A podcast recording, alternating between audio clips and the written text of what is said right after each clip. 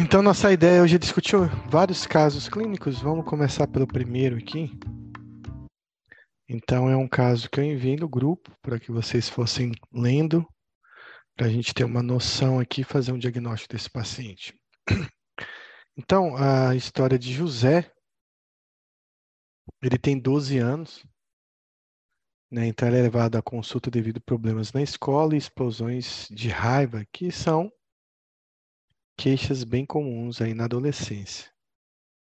Então, seus sintomas começaram aí por volta dos oito anos de idade, bem precoce, né, quatro anos antes, e se apresentava com uma ansiedade e uma grande instabilidade emocional quando ele tinha que lidar com frustrações. Então, ele ficava irritado, chorava, enfrentava adultos né, e seus pais e algum é, e, e, adultos e seus pais e algumas vezes ficava violento. Mesmo assim, ele apresentava um bom rendimento escolar e costumava ter muitos amigos na escola. Estes eventos eram episódicos e aconteciam algumas vezes por mês. Por volta dos 11 anos, esses sintomas se intensificaram José passou a ficar mais calado, pouco comunicativo e menos social. Ele brincava menos, tinha menos amigos e seu rendimento escolar começou a deteriorar. Era comum vê-lo irritado quase todo o tempo, né? Irritado o tempo todo. Não tinha muita paciência com os irmãos mais novos de 7 9 anos, ambos do sexo masculino Passou a brincar menos com eles e agressões eram comuns. Sempre que chamada a atenção, ele explodia, ficava irritado, dava socos na parede, batia portas e quebrava objetos a seu alcance. Após esses eventos, ficava triste, arrependido e chorava muito. Mas mesmo assim, sua irritabilidade não melhorava. Passou a ter menos amigos na escola e houve relatos que se desentendeu e agrediu algum deles após jogos e brincadeiras. Continuando, sua mãe do lar recebia reclamações da escola e José foi levado à coordenação várias vezes. Outras foi suspenso. O evento pior foi quando jogou uma cadeira em um amigo após uma brincadeira na escola. Não havia relato de bullying. As crianças tinham medo até de brincar com ele. Em casa sucedia o mesmo. Meus outros filhos nem chegavam perto. Passou a dormir mais e não fazia as tarefas de casa. Também não tinha vontade de sair e se recusava a sair com a família para festas e eventos. O pai contador era o único que José respeitava. Ainda assim, algumas vezes ele teve explosões de raiva e enfrentou o pai. Além da irritabilidade, mostrava-se desmotivado, com problemas na escola e sem prazer algum. Sem motivos, dava murros na parede do quarto. Em algumas ocasiões, se furou com lápis e uma caneta. Não havia relato de uso de psicoativos. Também não apresentou momentos de alegria, euforia ou aumento da energia. No último ano, passou quase a totalidade do tempo de mau humor e explodindo em fúria. Bastava apenas ser provocado, mas também não aceitava cumprir regras. Não apresentava alucinações auditivas nem alteração do conteúdo do pensamento. Bom, diante desse caso aí, rebuscado aí, que começa aos 8 anos de idade e que é levado esse paciente aos 12 anos de idade, eu queria perguntar a vocês se vocês já têm um diagnóstico para esse caso. Se alguém quer se manifestar, falar. Posso abrir o microfone aqui, professor? Já abrindo? já pode abrir, Luiz. Eu acho que é transtorno disruptivo. Então, Filadélfia colocou aqui como transtorno explosivo intermitente. Quem mais? Luiz acha que é um transtorno disruptivo do humor.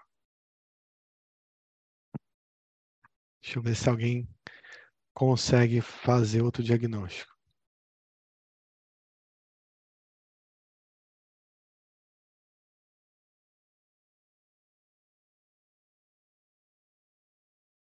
Eu acho que só vocês dois vão colocar mesmo. Mas se eu colocar aqui uma questão para a gente responder. Então, qual o diagnóstico para o caso? Transtorno opositor desafiador. Ele tem traços borderlines. Ele tem depressão maior? Ele tem um transtorno disruptivo da desregulação do humor? Essa bupropiona deve ter saído aqui por acaso. E a resposta é um transtorno disruptivo da desregulação do humor.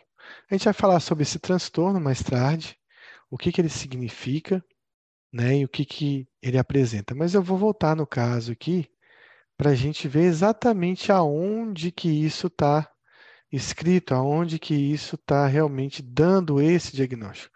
Concordo com Filadélfia que ele tem uma, explosões de raiva que são motivadas por eventos pequenos, né? Então, o, o paciente ele tem uma violência extrema, tanto verbal ou física, a depender de um estímulo que foi negativo, mas que não foi tão intenso.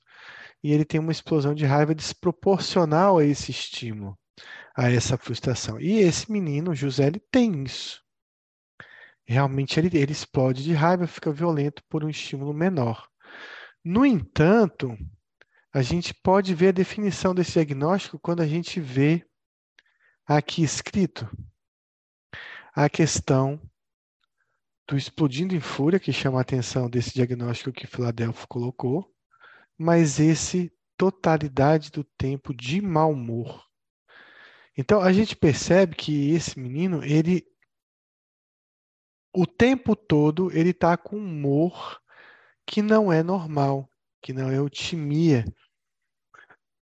que não é felicidade, né? Então ele passa uma boa parte do tempo com esse humor meio que deprimido, meio que irritadiço. Quando a gente vai estudar depressão, distimia em adolescentes ou crianças, a gente percebe que aquele sintoma bem característico dos critérios diagnósticos lá do DSM de tristeza, eles são descritos como uma alteração de irritabilidade.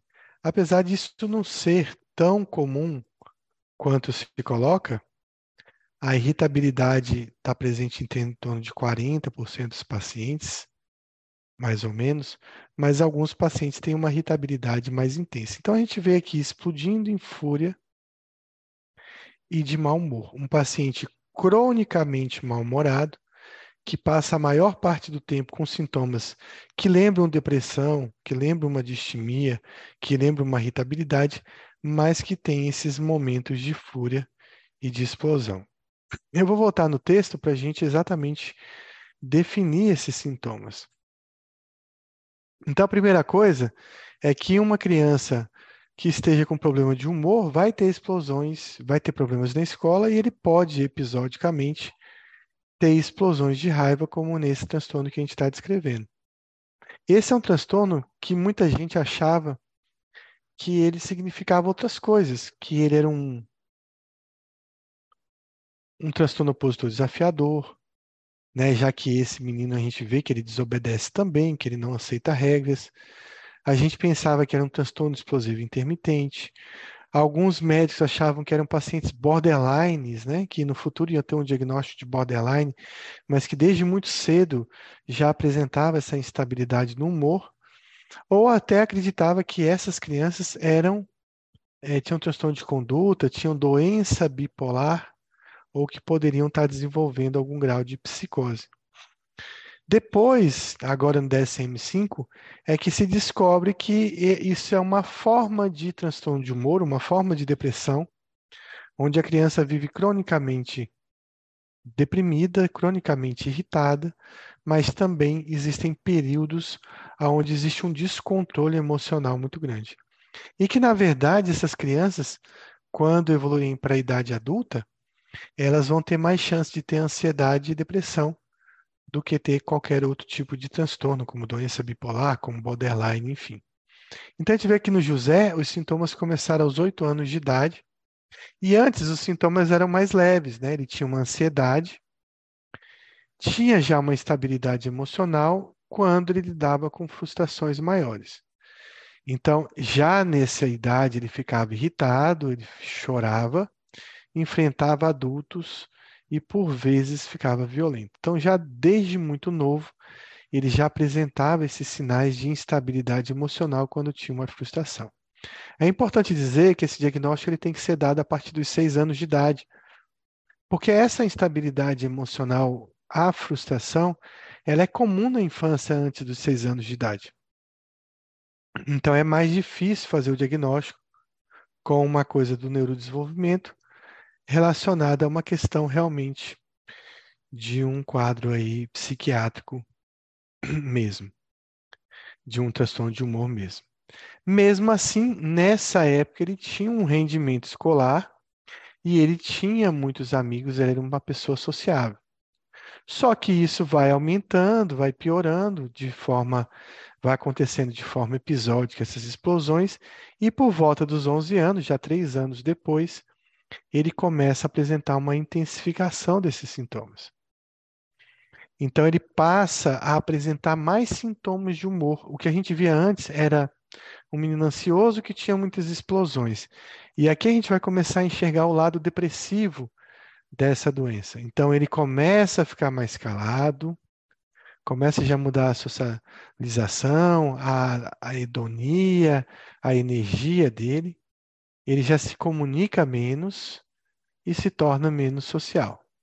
Então ele tem menos brincadeira, menos amigos e o rendimento escolar começa a piorar bastante.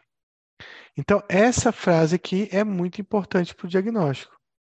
Era comum vê-lo irritado o tempo todo. Né? Então, uma criança que, um adolescente, já no início da adolescência, que permanece irritado o tempo todo. Então, ele não tem paciência com os irmãos, ele passa a brincar menos com os irmãos e agredir os irmãos. E sempre que era chamada atenção, sempre que era imposto uma regra para ele, ele explodia, ficava irritado, dava socos na parede, batia portas, quebrava objetos a seu alcance. Esse é um comportamento que também a gente vê em alguns outros transtornos, como transtornos opositor desafiador. Sempre que você coloca uma regra para uma criança, sempre que você faz ele tentar te obedecer em alguma coisa, ele tem uma reação de, de desobediência e muitas vezes até uma reação de oposição mesmo né, de desafio, de te enfrentar, de muitas vezes até de partir para a violência para não obedecer essa regra. No caso do transtorno disruptivo da desregulação do humor, que é o nosso diagnóstico, é possível que esses comportamentos típicos do TOD, do transtorno opositor desafiador, possam estar acontecendo. Teoricamente, a gente podia dizer, ah, então ele tem as duas coisas, né? Ele tem humor deprimido, ele explode e ele desobedece regras. Mas o DSM entende que, que esses sintomas, eles já estão englobados no transtorno disruptivo da desregulação do humor. E, portanto, nós não deveríamos dar um diagnóstico de TOD acessório, um comórbido com esse transtorno. E o TOD só para lembrar, ele não tem essas alterações do humor. Ele não é uma criança o tempo todo irritada, o tempo todo nervosa, o tempo todo sem alegria. É uma criança que está lá brincando, mas quando existe a imposição de uma regra, ele acaba não conseguindo obedecer. Então, o José, ele tem uma coisa importante, né? Ele tem um certo grau de insight depois dessas explosões. Ele ficava triste, ele ficava arrependido e ele chorava muito. O insight, ele é pequeno no TOD, no transtorno opositor desafiador, mas ele é mais comum de estar presente no transtorno disruptivo da desregulação do humor. Mesmo assim, sua irritabilidade não melhorava. Então, parece ser uma, uma coisa de descontrole. Por mais que ele tenha insight, por mais que ele saiba que esteja errado ter essas explosões, é algo que foge ao controle dele. Então, ele passa a ter menos amigos na escola, relatos de que desentendeu e agrediu alguns deles após brincadeiras. Então já tem até histórico de violência. Sua mãe recebia reclamações da escola, ele foi suspenso, então está cada vez mais frequente. O importante é que em adolescentes e crianças nós temos sempre que pesquisar bullying, e aqui não parece ser o caso, não existe um relato fidedigno de bullying. Né? Esse bullying gerando doença psiquiátrica, gerando mudança comportamental. Isso é uma pergunta que, uma investigação que deve ser feita com todo adolescente e criança. Então, as pessoas tinham até medo de brincar com ele ele não sofria bullying, segundo a mãe e a escola. Então, ele passa a dormir mais, ele tem uma hipersonia, passa a não fazer as tarefas de casa, então já é um prejuízo funcional importante, uma oposição importante. E ele só respeita o pai, mas mesmo respeitando o pai, ele ainda tem explosões de raiva contra o pai também. Então, olha aqui, uma coisa que é bem deprimida, né? Além da irritabilidade, ele está desmotivado, com problemas na escola e sem prazer algum. Então, a palavra prazer, lembrando essa anedonia que ele vem sentindo. Ele dá murros na parede do quarto, que eu posso entender como um ato parecido com automutilação. E ele se fura com lápis e caneta, que também é um ato que eu posso considerar um ato de mutilação também. Então, é comum que em adolescentes deprimidos, adolescentes com transtorno disruptivo da desregulação do humor, existam esses atos de autolesão e nem sempre isso significa que o paciente é borderline, como muita gente acredita. Cada vez, cada vez mais a gente vê que em depressão, na adolescência, é muito comum esses atos lesivos. E aqui a gente vê a questão de afastar algumas condições. Então, não parece ser uma condição médica, ele não usa drogas. Aqui ele está afastando a questão da alegria, da euforia, do aumento da energia, querendo diagnosticar ou afastar o diagnóstico de doença bipolar.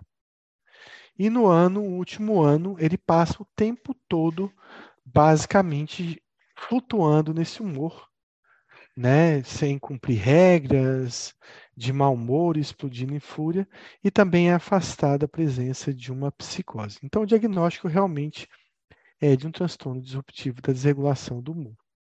Então, vamos ver a história né, dele dessa, dessa Professor, medicação. Sim.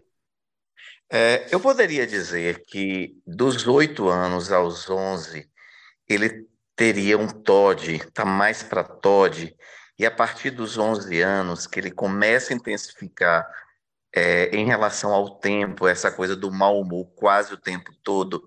E aí sim, você, é, eu pensei mais no disruptivo a partir dos 11 anos. Mas até os 11 anos, não parece ter esse mau humor constante. Tem as explosões, mas essas explosões acontecem com uma certa regularidade, mas ele não tem esse mau humor, uh, uh, vamos botar assim, na maior parte do tempo.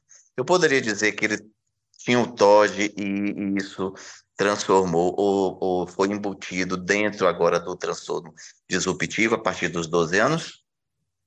É, a gente lendo aqui, né, que você colocou, é, dos oito anos em diante ele tá mais, ele tem uma ansiedade, mas aqui tem uma questão que ele ficava irritado, chorava, enfrentava adultos e algumas vezes ficava violento. Talvez esses eventos eram mais episódicos de violência e essa irritação talvez mais, mais episódica. Aqui sim, até os 11 anos de idade, talvez o diagnóstico diferencial seja mais difícil mesmo. E aí, de repente, com acompanhamento psicoterápico, com várias entrevistas ao paciente, à família, você consegue perceber que existe uma mudança do humor. Mas como ele não tem ainda tanto prejuízo escolar, né, tanto prejuízo social, sim, dá para dizer que aqui, por enquanto, a gente não consegue definir muito bem a diferença entre transtorno disruptivo da desregulação do humor e TOD, sim. Me parece que até os 11 anos fica difícil diagnosticar, mas a partir dos 11, com a intensificação dos sintomas e com mais sintomas depressivos, fica mais fácil visualizar o diagnóstico. Com certeza, bem lembrado isso aí. Então, é, seria um diagnóstico mais difícil aí por volta dos oito anos. Mas está no leque, né? Quando quem vai diagnosticar em infância, quando existe esse comportamento, tem que pensar no transtorno disruptivo do humor, tem que pensar em TOD, tem que pensar em transtorno de conduta, tem que pensar em doença bipolar, tem que pensar em ansiedade, ansiedade social, muitas vezes se manifesta com violência, com agressividade na infância. Então, são diagnósticos que estão são possíveis e estão presentes mesmo nessa, nessa possibilidade. São presentes com a possibilidade nesses casos. Bom, ele foi medicado então com fluoxetina, 20 miligramas. O que, que vocês acham disso aqui?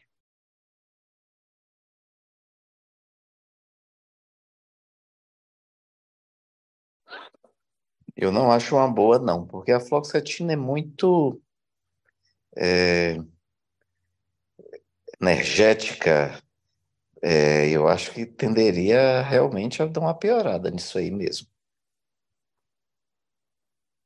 muito ativadora no caso, né? Ativadora, então, é, exatamente essa palavra. É, o problema que eu acredito não seja a fluoxetina em si, a, a substância fluoxetina em si, porque ela está bem descrita como um tratamento é, indicado em adolescentes e crianças. Né? A fluoxetina pode ser utilizada a partir dos 5 anos de idade. E ela é a droga mais estudada na infância e na adolescência, mais segura que a gente mais tem segurança. Mas Tabata coloca aí que deveria ter sido começado em gotas, né? Porque começar 20 miligramas para um adulto também não é viável. Quantas gotas você acha que seria interessante, Tabata, utilizar?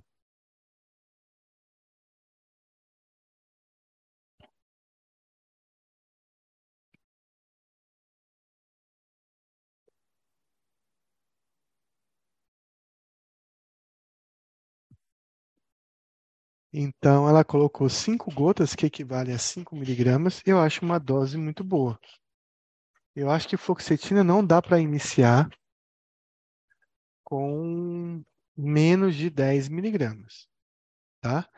Mas no adolescente, em especial, que a gente vai ver a questão do risco, né, de, de uma reação tipo acatesia, uma reação de agitação psicomotora, de instabilidade emocional que está implicado no risco de suicídio, muito aumentado com antidepressivo em adolescentes, a gente tem que ter bastante cuidado na, no início dessa medicação. Então, eu começo fluoxetina em criança e adolescente com 5 miligramas, progrido para 10 miligramas uma ou duas semanas depois, e geralmente com um mês que eu vou para 20 miligramas. Claro que iniciado aí com 20 miligramas de cara, houve uma piora, né, um aumento progressivo dessa irritabilidade.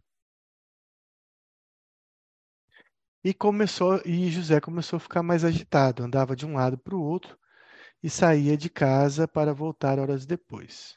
Ficou mais explosivo e violento e teve uma crise de raiva onde bateu com a cabeça na janela até fazendo um corte na testa. Olha que interessante. Eu vou falar um caso para vocês aqui que aconteceu comigo hoje. Né? Então, eu estava saindo do, do consultório agora há pouco e um, um, um, das últimas pacientes que eu atendi é uma paciente que vinha há um tempo atrás, consultou comigo pela primeira vez. Ela já vinha com um histórico de uso de é um quadro depressivo, de ansiedade. E ela já vinha com histórico. Deixa eu ver se vai melhorar aqui o áudio. Agora acho que ficou melhor. Melhorou. Isso. Ela já vinha com histórico de. Ela tem 19 anos, de outros tratamentos psiquiátricos, por crises. Teve alguns ataques do pânico e um quadro de TAG. Então, ela já tinha passado por uma psiquiatra que tinha passado sertralina para ela. Tinha um outro psiquiatra que passou fluoxetina e ela não se adaptou a essas duas medicações. É, acho que só fluoxetina, na verdade, ela tinha utilizado, sertralina não. Ela disse que se sentiu muito mal no início do uso da, da, da fluoxetina, se sentiu muito agitada. Então, eu passei é, estalopram na dose de 5 miligramas para ela. Na verdade, eu comecei em gotas, aumentando de 1 miligrama, estou escrevendo aqui no chat, a 5 miligramas. Ela se adaptou bem a essa dose, então ela não fez nenhuma reação ruim. E a gente conseguiu progredir para 10 miligramas. Então a dose final que ela estava usando há duas, três semanas era de 10 miligramas.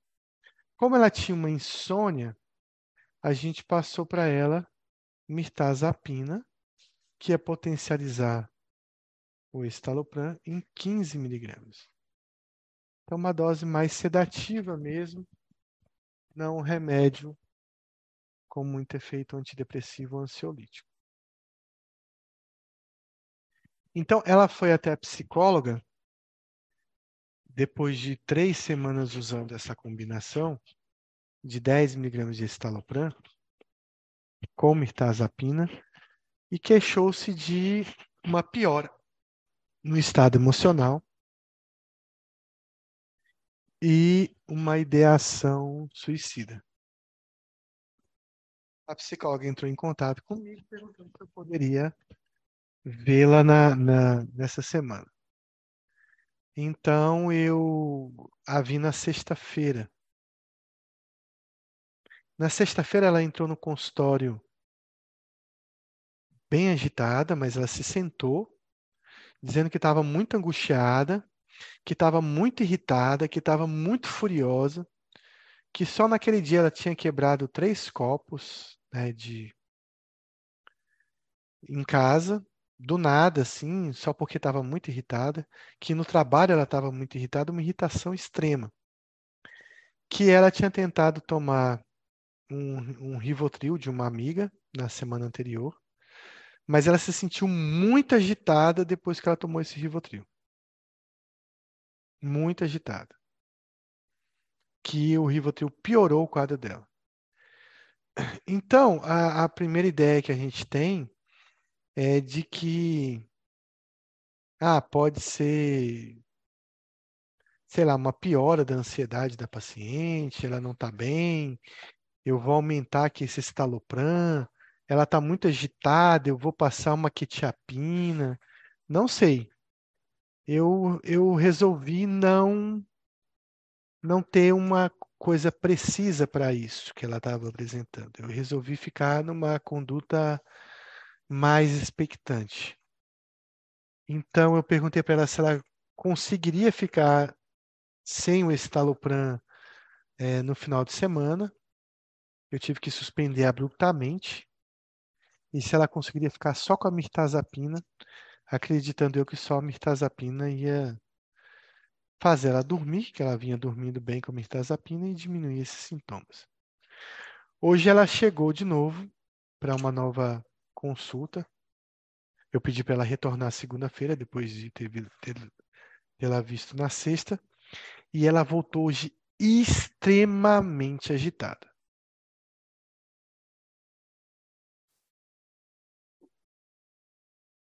Em que sentido? Ela não conseguia ficar sentada, ela não conseguia ficar parada, ela não conseguia parar de mexer as pernas. Ela andava para um lado e para o outro, falava assim: Eu não consigo parar de andar. Estou pensando muito em suicídio. Eu estou com uma angústia muito grande. Eu quero me matar. Eu não vou me controlar. Eu preciso ser internada porque eu não estou bem. Eu estive no pronto-socorro no sábado. Me deram um diazepam Logo depois que me deram o diazepam, eu fiquei extremamente agitada, tiveram que me segurar dentro do pronto-socorro. Ela fez uma reação paradoxal. E tô nessa angústia total aí e preciso ser internado. Então, como alguém escreveu aí, não, não, não aparece o nome, é um caso bem típico. Sou eu, professor. Meu nome não está aparecendo, não? Não. Eita. Então, Então, é um caso bem típico né, de um quadro parecido com uma catesia, sem uso de antipsicótico, sem uso de nenhum antipsicótico.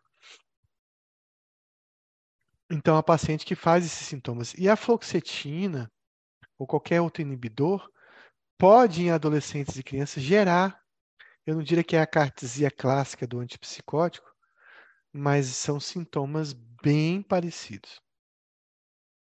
Geralmente, esses sintomas a gente resolve com benzo, mas essa paciente específica sempre, sempre teve um, um efeito colateral com benzodiazepínico. Sempre uma reação paradoxal, mesmo que fosse um benzo por via oral.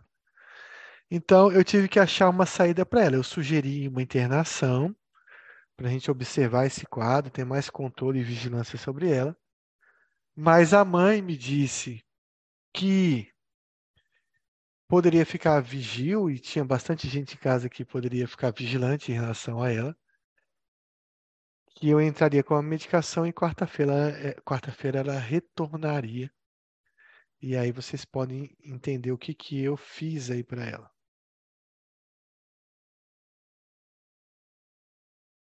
Sim, Denise, pode ser uma crise serotoninérgica também, está dentro desse diagnóstico. Apesar que ela não tinha nenhum sintoma motor, ela não tinha sudorese, ela não tinha febre, ela não tinha mioclonias, ela não tinha, mas é, é, é só apenas a agitação, que também pode estar presente numa crise serotoninérgica.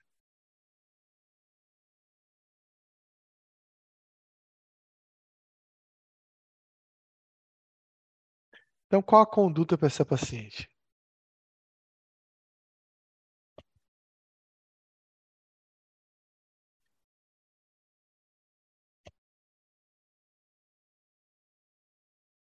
Uma paciente intolerante a benzo, usando mirtazapina 15 mg à noite, sem nenhum outro antidepressivo, extremamente agitada, é, com ideação suicida,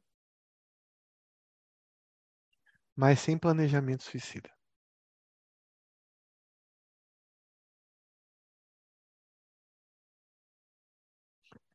Bom, Denise, isso passou pela minha cabeça, uma quetiapina, uma lanzapina. Mas, se for uma catesia, isso vai piorar muito com o antipsicótico.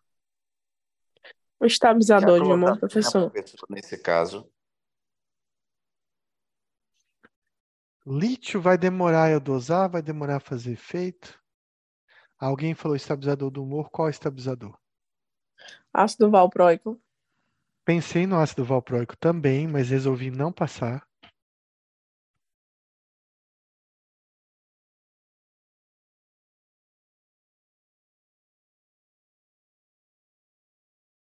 Pensei nele, mas geralmente ácido valproico não resolve a catesia, né? Ele não está descrito como um remédio que melhora esses sintomas de acatesia. A clozapina, professor, estaria mal indicada? É um paciente de 19 anos com quadro de TAG, né? Que faz uma reação a remédio, então de repente você passar uma clozapina, bem pesado para ela, né? Já está tudo dando errado, aí ela faz a granulocitose e aí você está ferrado.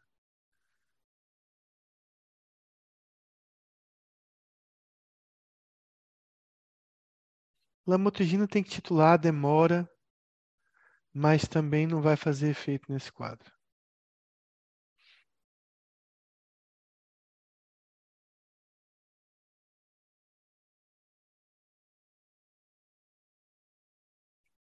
Topiramato também não vai funcionar.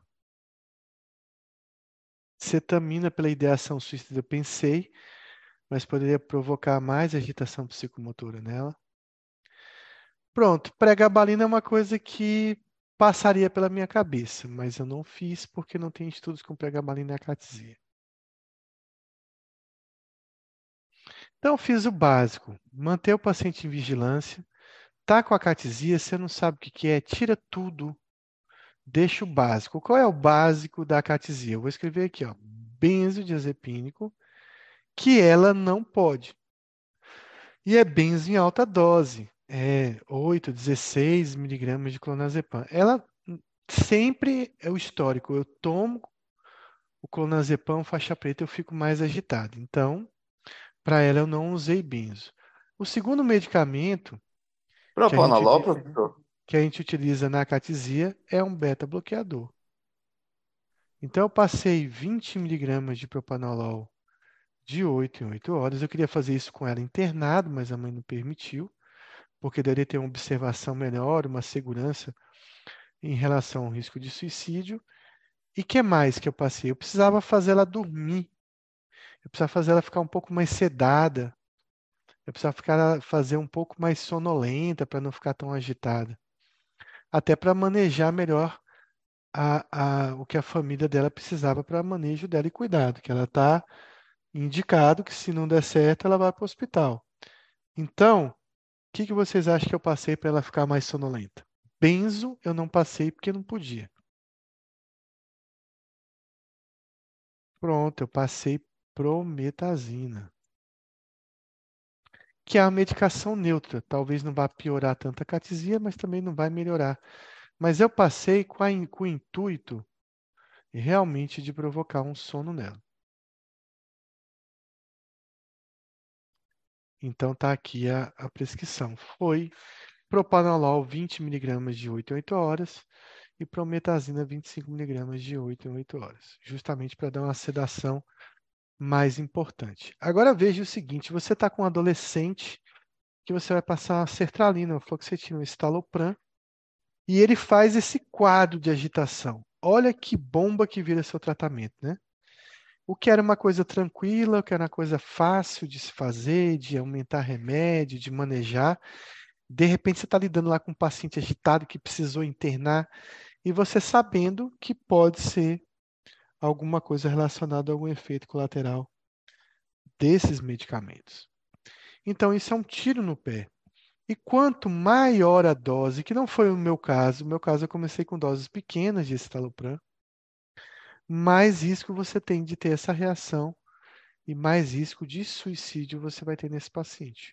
Então ele começa a ficar mais agitado, anda de um lado para o outro, volta para casa horas depois, fica mais explosivo e violento e teve uma crise de raiva onde bateu com a cabeça na janela até fazer um corte na testa. Dizer que queria morrer. Então, após 14 dias, a mãe vendo esse quadro desesperador, ela vai interromper o medicamento e provavelmente ela não vai lhe procurar novamente. Esse é o grande problema, né? É, é, é muito comum a gente ver o paciente entrar e falar assim: ah, Fulano, doutor, passou esse remédio aqui, quase me matou. Aí você olha para o remédio, é uma paroxetina, é uma fluvoxamina, uma sertralina, é uma, uma um citalopram, escitalopram. E o remédio totalmente indicado para aquela patologia. Mas por que que traz esse discurso? Ah, eu tomei um remédio ali que me passaram, quase morri. Porque passaram numa dose mais elevada no início do tratamento. O paciente precisa de uma neuroadaptação, que é então uma dose então de 25 a 50% da dose inicial que a gente passa para o paciente. Então, num segundo momento, esse paciente é medicado com uma dose bem baixa de sertralina. Por que, que ele não vo voltou para a fluoxetina? Sim. Eu fiquei um pouquinho em dúvida, aquela coisa que você colocou aí, que você começa normalmente criança e adolescente com cinco gotas de fluoxetina. É... Uma criança de 7 anos que tem 23 quilos, você também iniciaria, ou uma de 6 anos, você também iniciaria com 5 miligramas de fluoxetina ou até um pouco mais baixo? 3 a 5 miligramas. Às vezes eu começo, se eu tenho tempo, se eu estou sem pressa, eu começo com duas gotas, com três gotas. vou subindo a cada 5, 7 dias, mas em geral é de 3 a 5 miligramas. Obrigado. A mirtazapina a partir dos 12 anos de idade. Não tem tantos estudos em adolescentes, mas é, você pode utilizar a mirtazapina a partir dos 12. Por que, é que vocês acham que ele não voltou para Foxetina aqui nesse caso?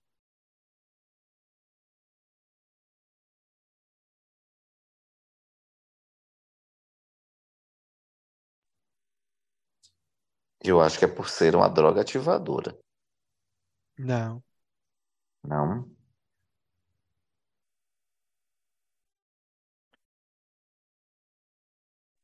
Porque não teve resposta nenhuma, eu acho que ele já começou com a dose alta. Eu já não usaria fluoxetina aí. Mesmo sendo criança, eu não usaria. Com um quadro de agitação desse, eu não usaria. Mas ele já começou com a dose alta, já não teve uma neuroadaptação. Eu, eu, não, eu, eu trocaria também. Eu não voltaria, eu não diminuiria a dose, não. É, na verdade, muitas vezes o paciente já pediu para trocar, né? Ele não vai querer voltar mais para fluoxetina, né? Isso é comum. Então você vai ter que utilizar um outro medicamento. Como o caso ele tem 12 anos, você poderia ter utilizado qualquer um dele, qualquer inibidor, né? Exceto a paroxetina, que talvez a gente evite um pouco no adolescente. Poderia ser um estalopram em gotas para facilitar o, a progressão. Mas você também pode pegar um comprimido de 25 miligramas de sertralina,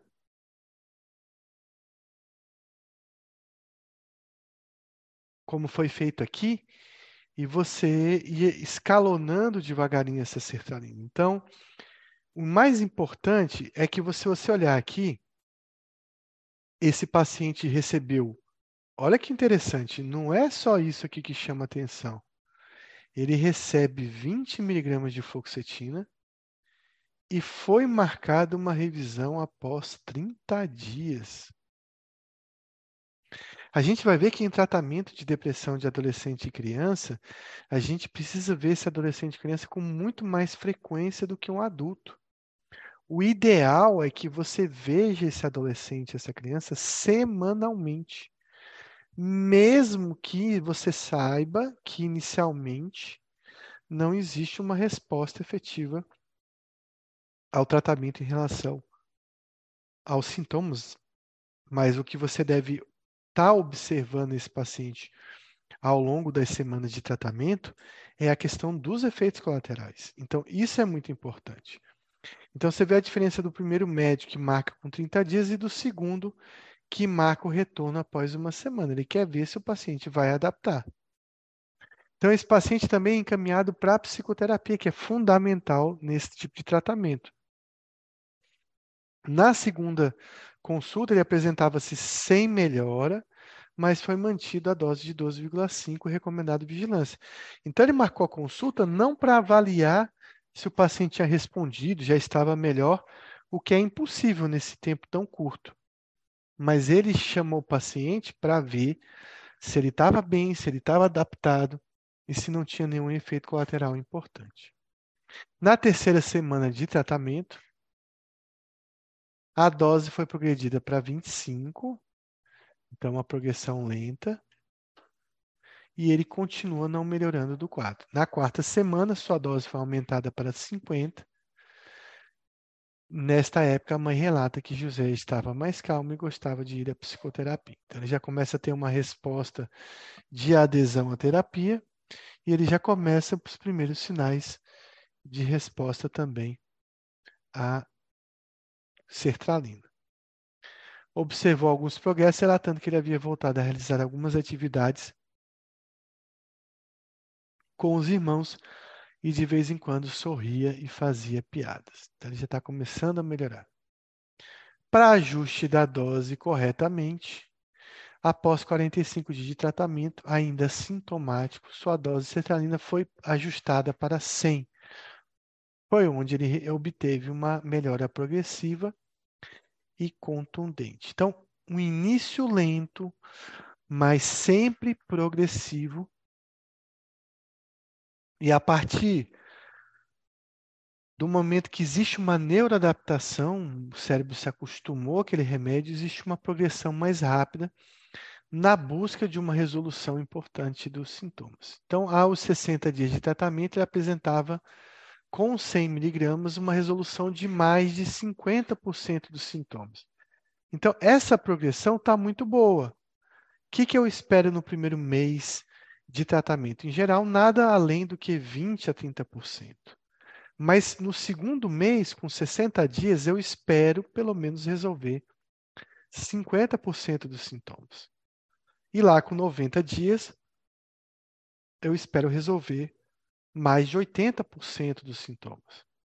Como ele está com 60 dias e tem resolvido mais de 50% dos sintomas, eu não preciso me desesperar e sair aumentando essa dose de sertralina. Eu posso esperar e agora ter uma conduta mais expectante, já que ele já atingiu uma dose boa para a idade dele. A sertralina vai até 200, mas ele também atingiu uma melhora importante nesse momento. As doses foram mantidas e até 90 dias, onde o mesmo já apresentava-se assintomático. Após seis meses da sertralina, não apresentava mais sintomas e apresentava bom rendimento escolar, melhor importante da socialização, e sua mãe dizia: É outro menino, parece que saiu do fundo do poço. Sim, então você tocou numa coisa importante, Denise. Tratar sono em infância e adolescência é muito difícil. Né? Porque você quase não usa drogas como benzodiazepínico, tem uma reação de reação paradoxal.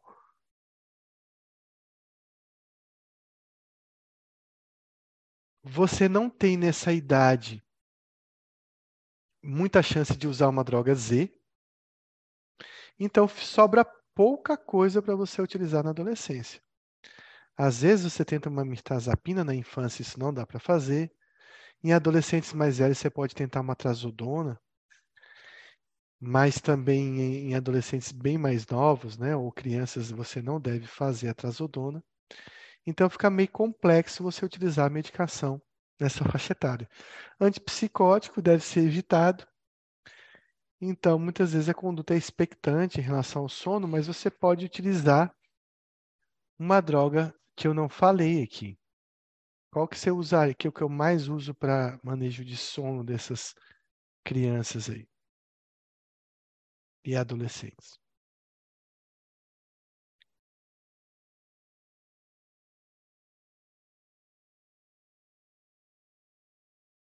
Então, eu utilizo muito tricíclico às vezes. Então, amitriptilina em baixas doses, imipramina, clomipramina, nortriptilina, porque são drogas que já foram bastante utilizadas no passado em crianças.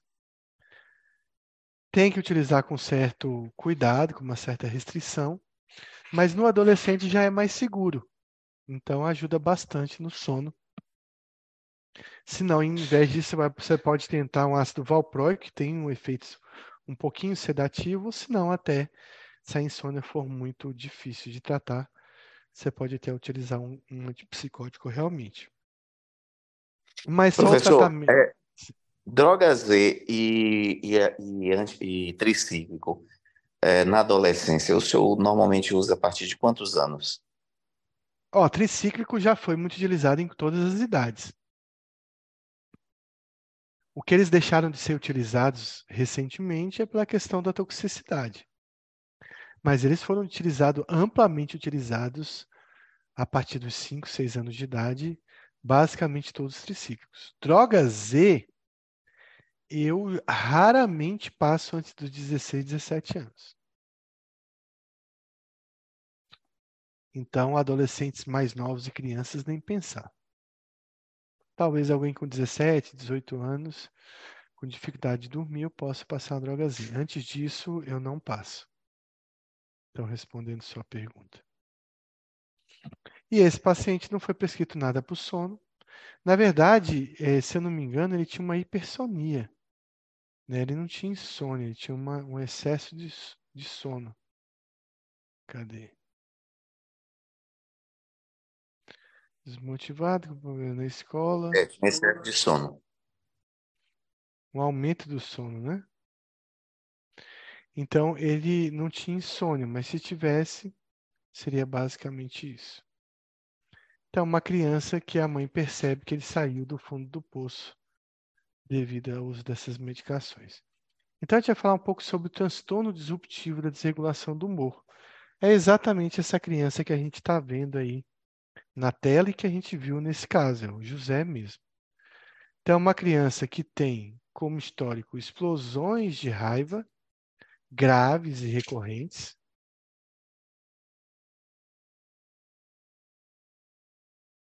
É um paciente que tem essas explosões vêm através da linguagem ou de uma abordagem física mesmo, a violência verbal e a violência física.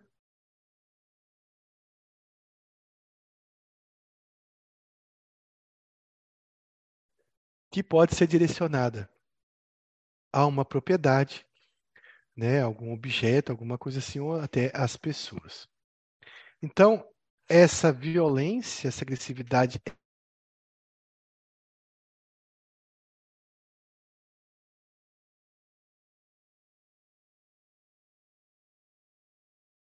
eles são consistentes com a, o nível de desenvolvimento. Então a criança tem noção de que aquela explosão de raiva é exagerada, tem noção de que aquilo não é adequado para a idade dele, mas mesmo assim ele não tem controle sobre essa reação.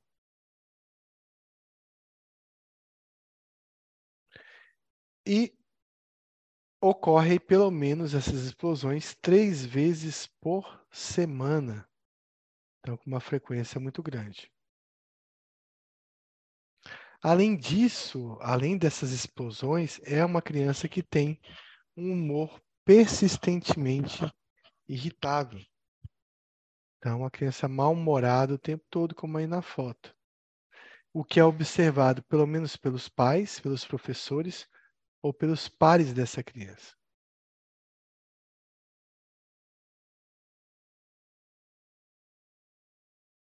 Então, esse quadro ele dura 12 meses e não teve nenhum período durante essa fase, né, onde os sintomas estiveram ausentes, né, aí pelo menos aí três meses consecutivos. Então ele passa a maior parte do ano, maior parte do tempo com esses sintomas e que acontecem em dois ambientes.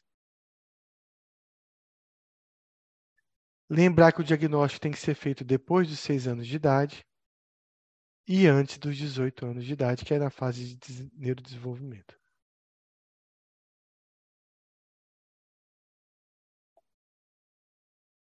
E se tiver só em um ambiente, professor?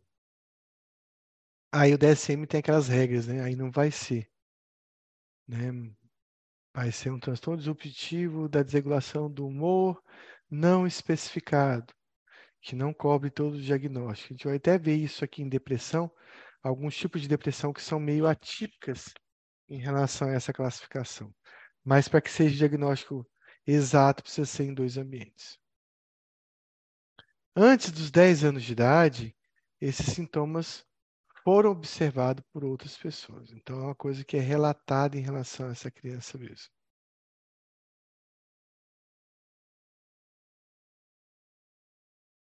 E nunca houve critérios definidos para a doença bipolar.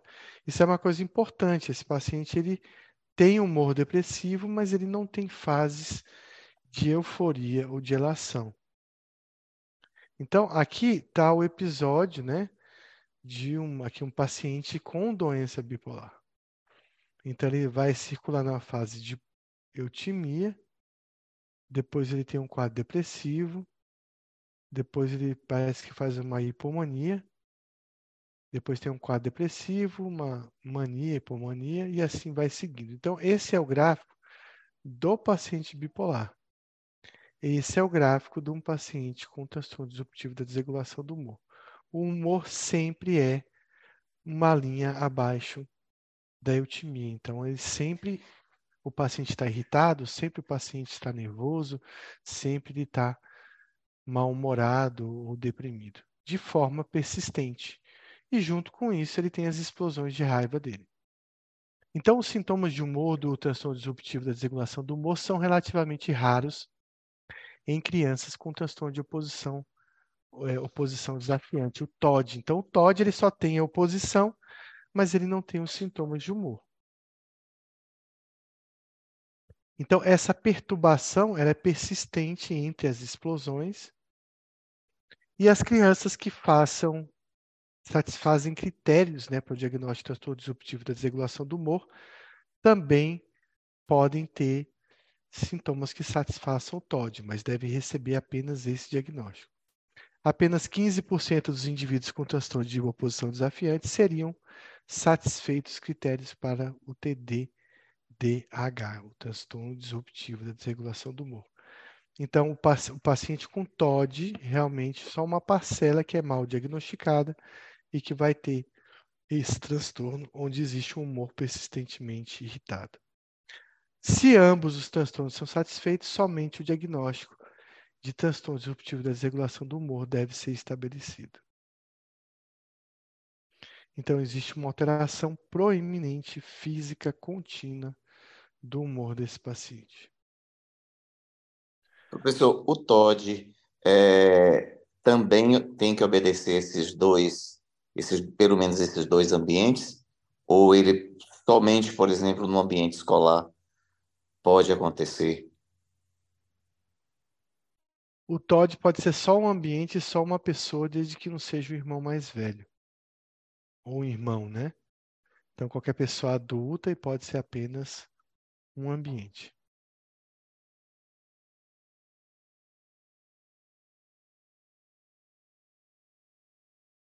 No transtorno explosivo intermitente, como o Philadelphia colocou no início, não necessita que o paciente tenha, né, durante, entre as explosões, uma alteração do humor. Aqui é necessário esse humor irritável o tempo todo, por isso que não é um diagnóstico é, diferencial. E requer somente três meses de sintomas ativos. Aqui nesse caso aí, ele precisa de 12 meses, né? Com sintomas ativos. Esses dois diagnósticos não devem ser feitos na mesma criança.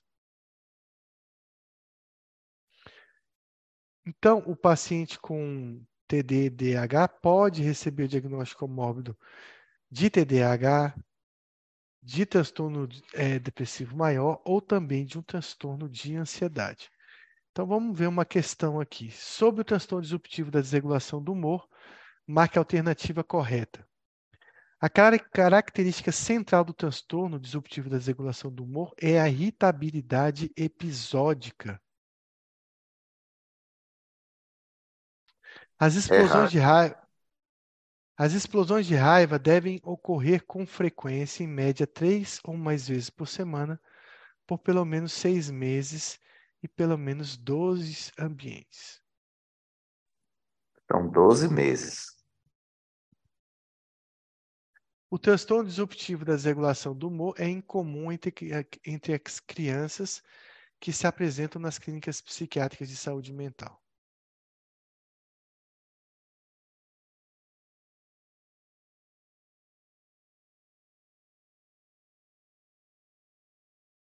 São esperadas taxas mais elevadas em crianças do sexo feminino. O início do transtorno disruptivo da desregulação do humor deve ser antes dos 18 anos e o diagnóstico não deve ser aplicado em crianças com idade desenvolvimental de menos de 6 anos. Qual, qual a alternativa correta? Eu vou de E.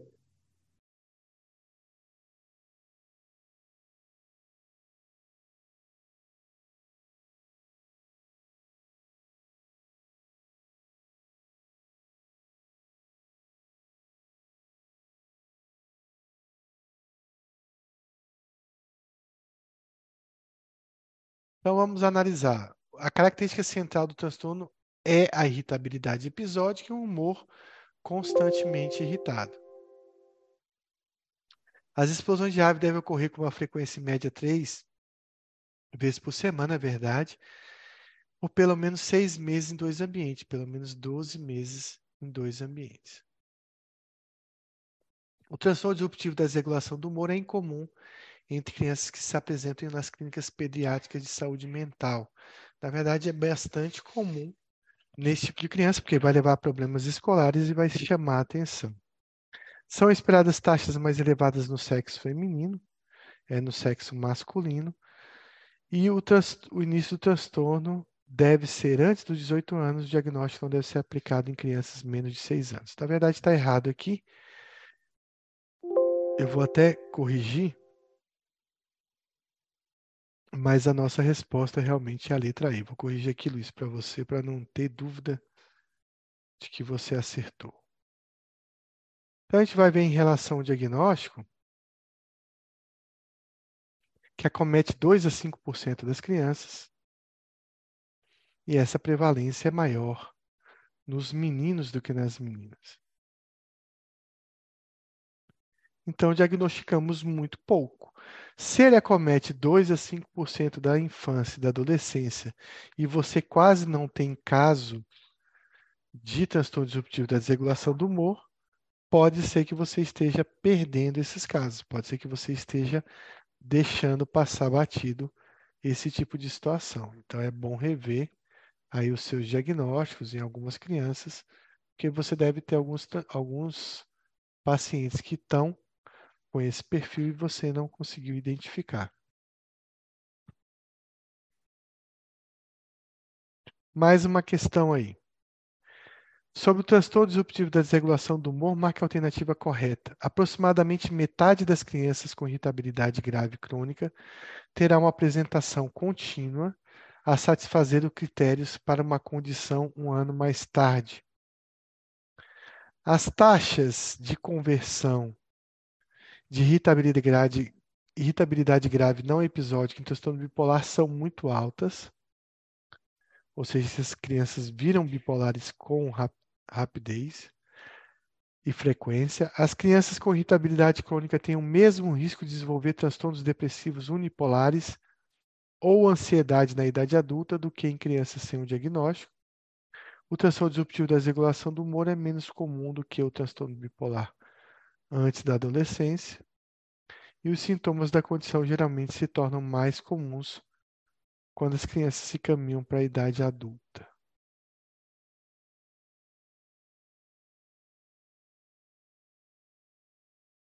Qual dessas está correta?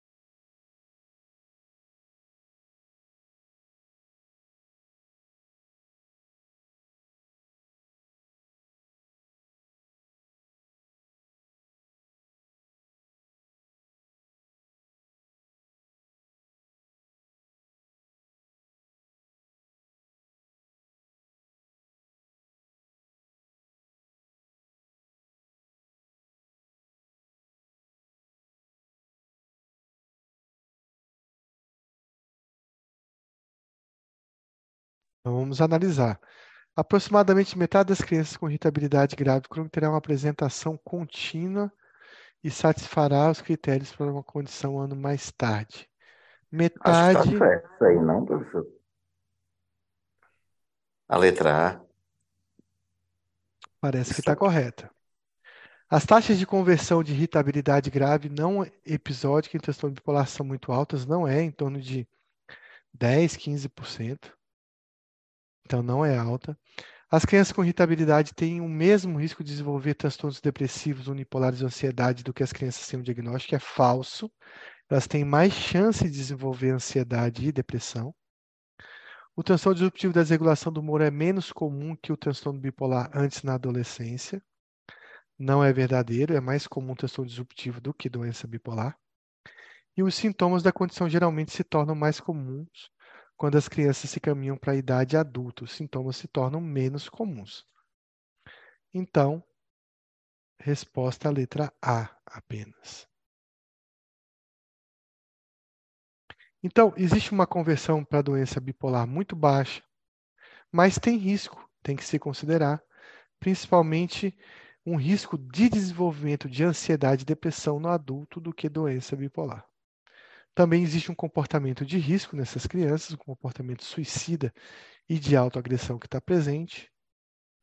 E esses pacientes têm vários problemas de perturbação na família, per, é, provocam uma perda do desempenho escolar, uma perturbação na escola, porque eles acabam sendo muito explosivos, acaba gerando uma, uma turbulência, e problemas em iniciar ou manter amizades.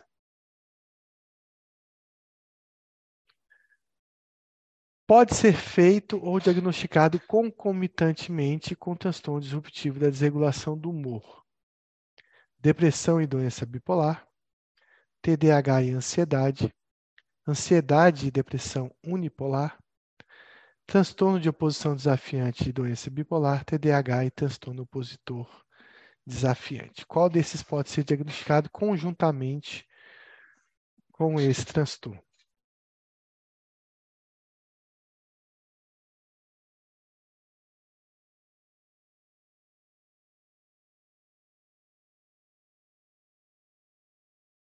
E eu comentei, né, que poderia ser diagnosticado concomitante.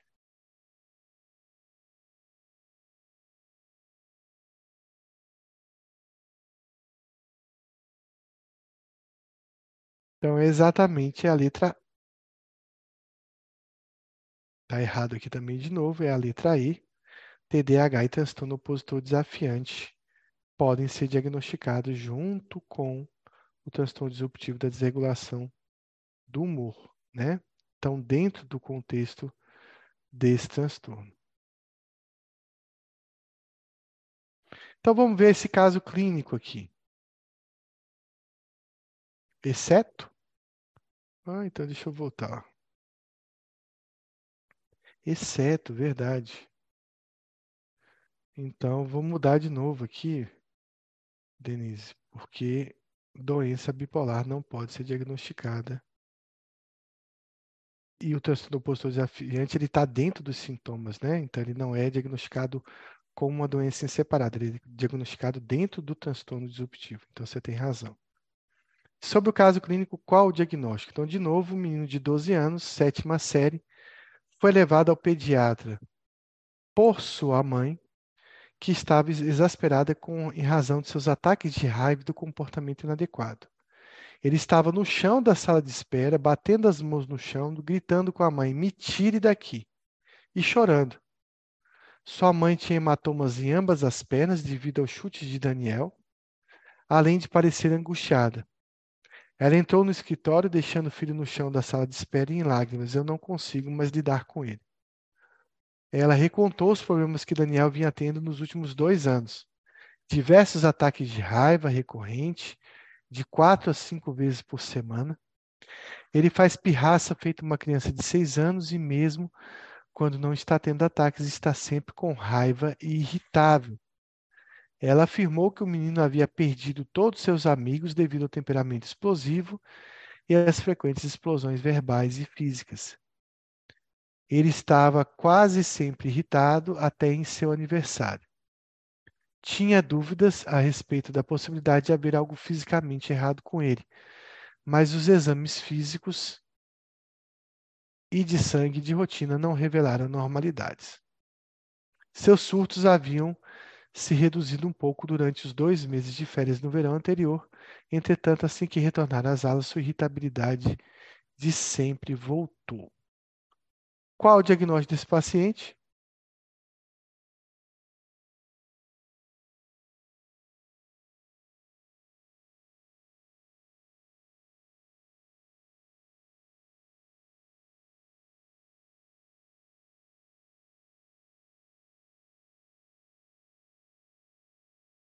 Então, o que chama a atenção dele é essas explosões de raiva, mas essa é a parte mais importante. Está sempre com raiva e irritável. Então, por trás dessas explosões, existe um fundo, uma base aí de um humor cronicamente irritável e explosivo.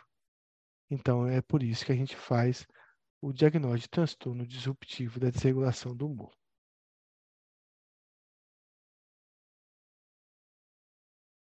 Sobre o tratamento desse transtorno, qual a alternativa incorreta? O tratamento atual para o transtorno disruptivo da desregulação do humor baseia-se em intervenções sintomáticas. Com frequência, como com TDAH, os inibidores de psicoestimulantes provavelmente, provavelmente seriam agentes farmacológicos de primeira escolha. Jovens com sintomas de desregulação grave do humor e de, e de TDAH que não responderam a estimulantes podem responder a Divalproex combinado com psicotera psicoterapia comportamental. Intervenções psicossociais como psicoterapia cognitivo comportamental possivelmente sejam um componente essencial no tratamento de jovens. E fluoxetina deve ser evitada por ser ativadora. Qual dessas está incorreta?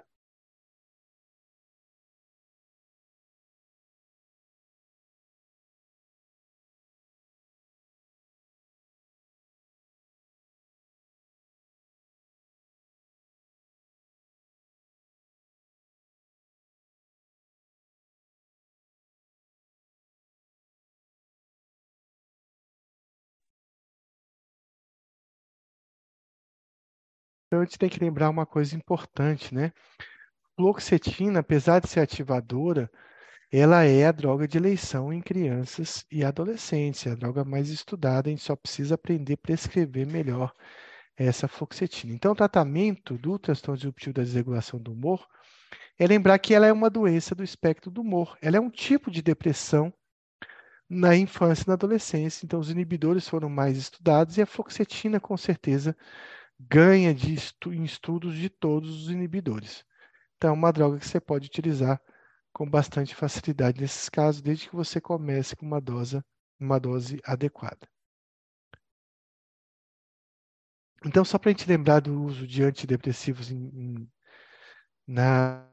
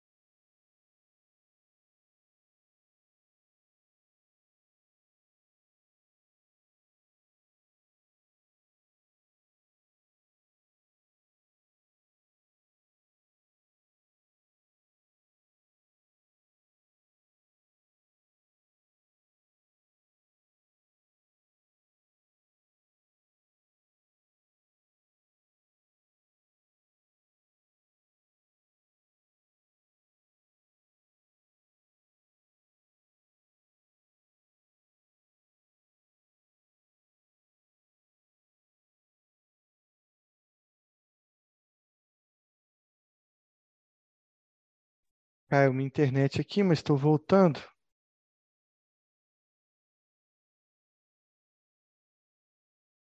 Então vamos voltar aqui no slide que a gente estava vendo agora há pouco sobre o tratamento. Então a gente deve considerar, vocês estão me ouvindo bem agora?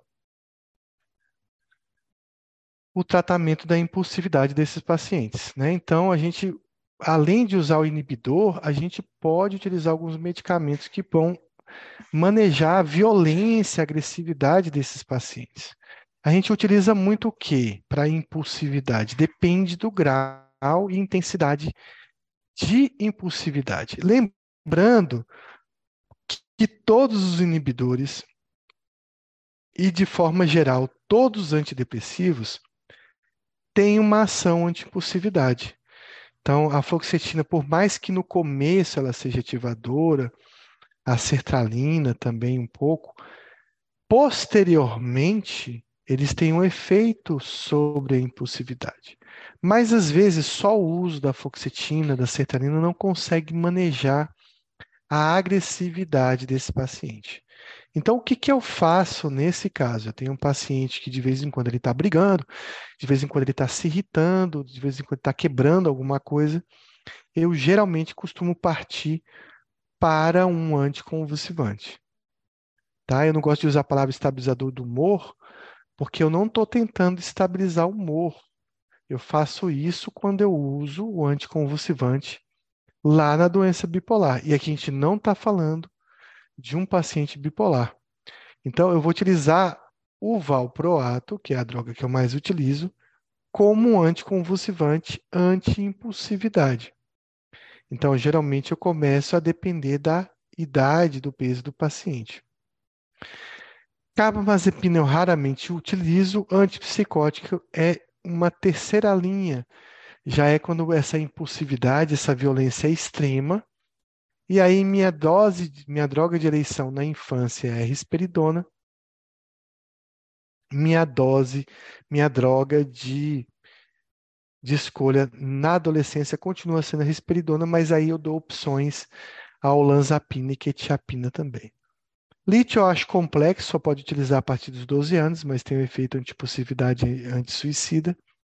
E o metilfenidato ele parece ser muito bom em pacientes que têm TDAH comórbido. Professor, a dose do valproato é por quilo de peso e a partir de quantos anos você usa ele? Então, o valproato ele tem uma toxicidade muito grande, né? Quando você vai é, utilizar em crianças abaixo dos dois anos de idade. Né? Existe uma síndrome, eu não vou me lembrar o nome, mas é uma síndrome que cursa com uma hepatite fulminante. Né? Então, as doses é, do valproato elas têm que ser calculadas por peso, mas, por exemplo, na adolescência, você já começa, e no adulto, você começa a utilizar uma dose de 250 miligramas, 500 miligramas. A dose máxima de valproato, ela vai, é, vai ser utilizada até 60 miligramas por quilo, né? Então seria mais ou menos a dose habitual. Em geral, você começa aí com 5 a 10 miligramas por quilo e vai aumentando né, semanalmente. Tá? Então seria basicamente a dose que a gente faz é, em crianças.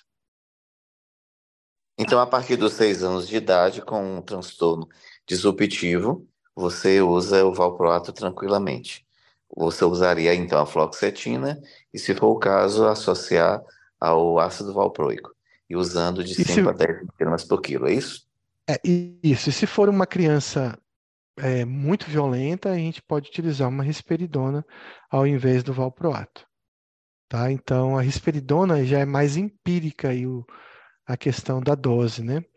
Então depende muito da idade, eu começo com meio miligrama, com às vezes até 0,25 miligramas de 12 em 12 horas. Fraciono, risperidona em criança é muito bom fracionar, dá duas ou três doses diárias, ao contrário do adulto, que às vezes a gente dá uma dose única durante o dia. Mas a gente costuma fracionar essa risperidona nesse paciente infantil. O metilfenidato é utilizado mais quando você tem TDAH associado. Então, eu vou fazer aqui, já que vocês estão falando tanto de medicamento, quero saber qual é o conhecimento de vocês de sertralina. Alguém sabe muito sobre sertralina aí? Queria saber o quanto que vocês sabem de sertralina. É uma droga prescrita por vocês? Então, vamos começar aqui a perguntar um quiz aqui bem difícil sobre sertralina. Então vamos lá. Eu preparei essas questões especiais. Sobre a sertralina, a marca é incorreta. Eu não vou dar dica, viu, pessoal? Eu quero ver vocês respondendo e, e não tem problema de errar, não, porque são questões bem difíceis sobre sertralina. É uma nafta lenamina, uma substância com estrutura química completamente diferente de todos os outros antidepressivos. Ela é bem absorvida por via oral e atinge um pico de concentração plasmática entre 4 a 8 horas após a ingestão. A ingestão com alimentos reduz sua absorção, reduzindo o tempo de pico para 5 horas. É 98% ligada a proteínas plasmáticas, entretanto, é uma ligação fraca que não causa deslocamento significativo de outras substâncias e tem uma vida meia-vida de 26 a 32 horas. Podem quebrar a cabeça que a questão é difícil.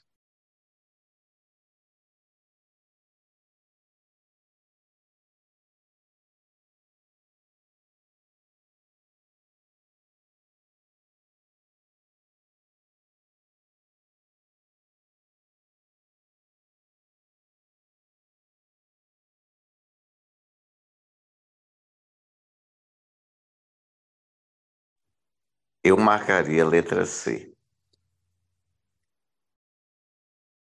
Então, todo mundo aí marcou a letra C, dizendo que o alimento reduz a absorção.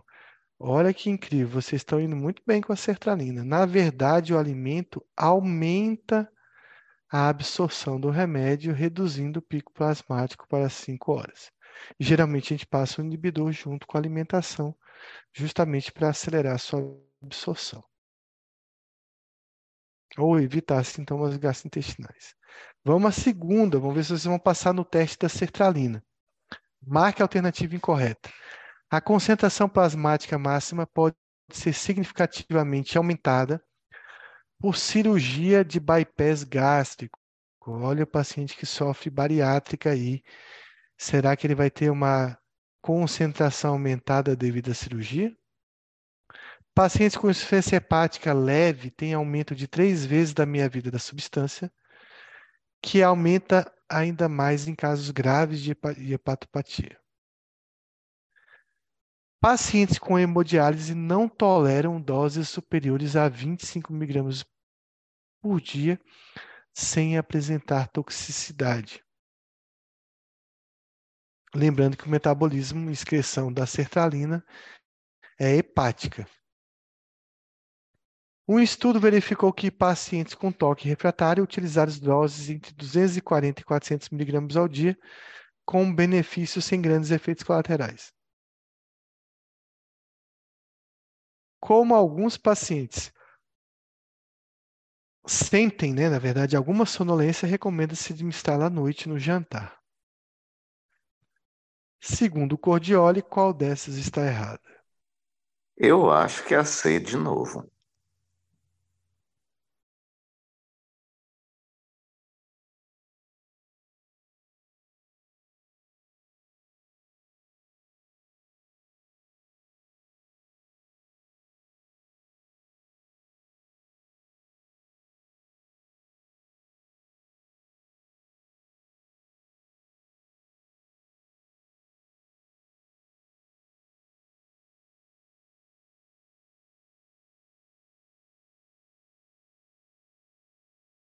Vou deixar o pessoal responder. Podem responder aí, mesmo que errem.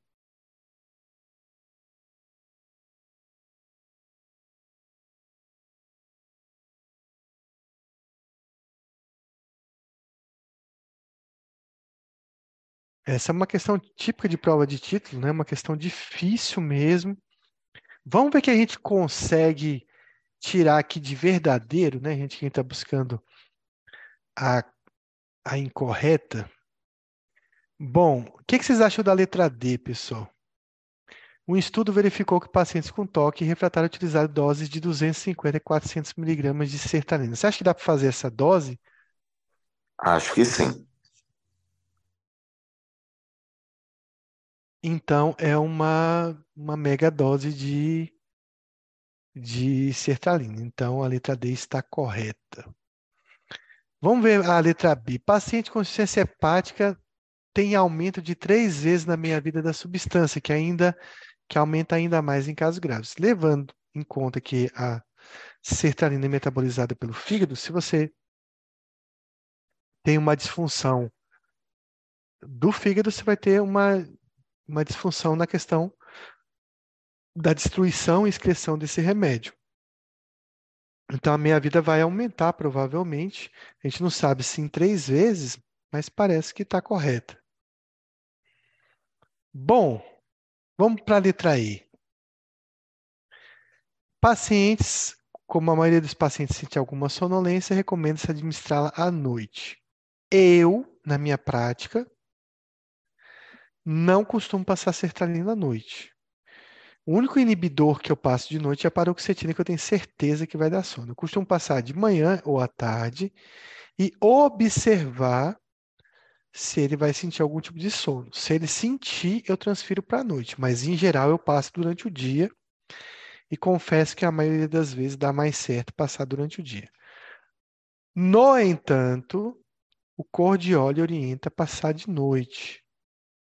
Tá? Então a letra E está correta segundo o Cordioli. Isso, Denise aí me, corrigiu, mas é que eu estou falando exatamente uma informação do Cordioli que ele sugere que seja realmente à noite. Eu é que passo geralmente de manhã e meio-dia. Então a gente tem a letra D verdadeira, a letra E verdadeira e a letra B verdadeira. Letra C. Pacientes em hemodiálise não toleram doses superiores a 25 miligramas. A sertralina é uma medicação que tem um, uma pequena quantidade de excreção renal, se eu não me engano, 5%. O resto é excreção hepática, ela não depende do rim. Então, a letra C está verdadeira ou falsa?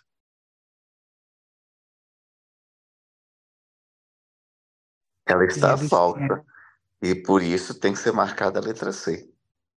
Exatamente. Mas, pela, pela lógica, ela está falsa.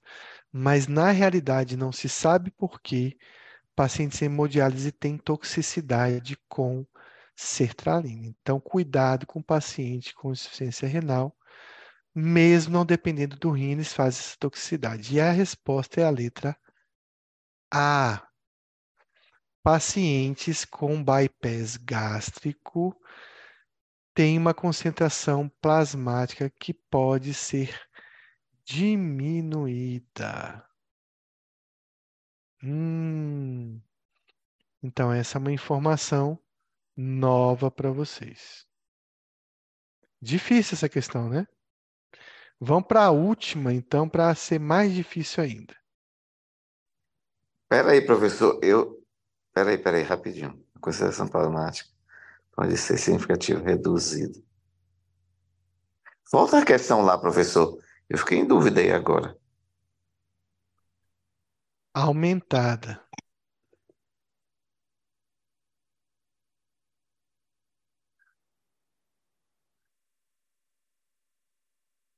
Aqui está dizendo, tá dizendo que aumenta a concentração. Com bypass, na verdade, diminui a concentração. Tá? Então, no paciente bariátrico, talvez você vai ter que aumentar um pouco mais a dose de sertralina para compensar essa redução. Tá? Essa eu erraria Porque... consciente. Consciente. Então, vamos para outra para a gente errar consciente, então. Sobre a sertralina, marca incorreta. A sertralina, diferente dos outros inibidores, faz inibição discreta da recaptação da dopamina, apesar de modéstia, esse efeito parece ser clinicamente significativo.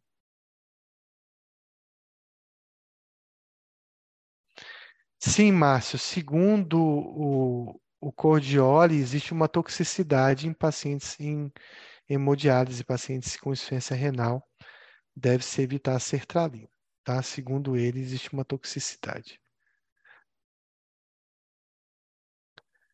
que não se sabe por que é o certo, porque na verdade ela não dependeria do rim, né? Então a gente vai ver a excreção hepática, não depende do rim, a gente passa porque está falando, mas existe uma toxicidade meio que idiopática, assim, idiosincrática. A sertralina, diferente dos outros inibidores, faz inibição discreta da recaptação da serotonina. Apesar de modesto, esse efeito parece ser clinicamente significativo tem baixa incidência de efeitos anticolinérgicos, sedativos ou cardiovasculares, por sua baixa afinidade de receptores adrenérgicos, colinérgicos, histaminérgicos ou diazepínicos. Há risco no uso concomitante de sertralina com pimosida e tioridazina. E a letra D é considerada um antidepressivo de escolha para pacientes com epilepsia embora deva se atentar para o risco de reduzir o limiar convulsivo, especialmente em doses altas. Aumenta em 50% os níveis de lamotrigina quando associado lamotrigina. A incorreta letra é porque aumenta em, 5, em 25% é, os níveis de lamotrigina e não 50%. Será? Vamos ver o que os outros respondem é o ácido valproico, é, ácido valproico que aumenta em 50%, é, que aumenta em 50% com a lamotrigina. A sertralina 25%.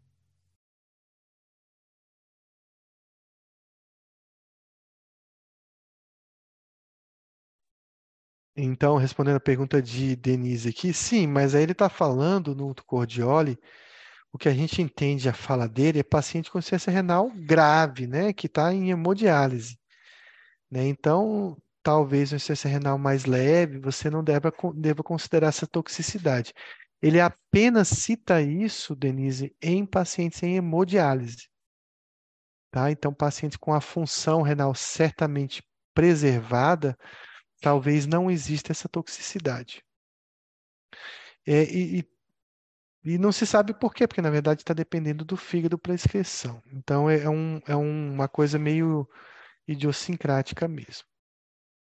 Então vamos lá. Então a sertralina realmente ela inibe a recaptação da dopamina.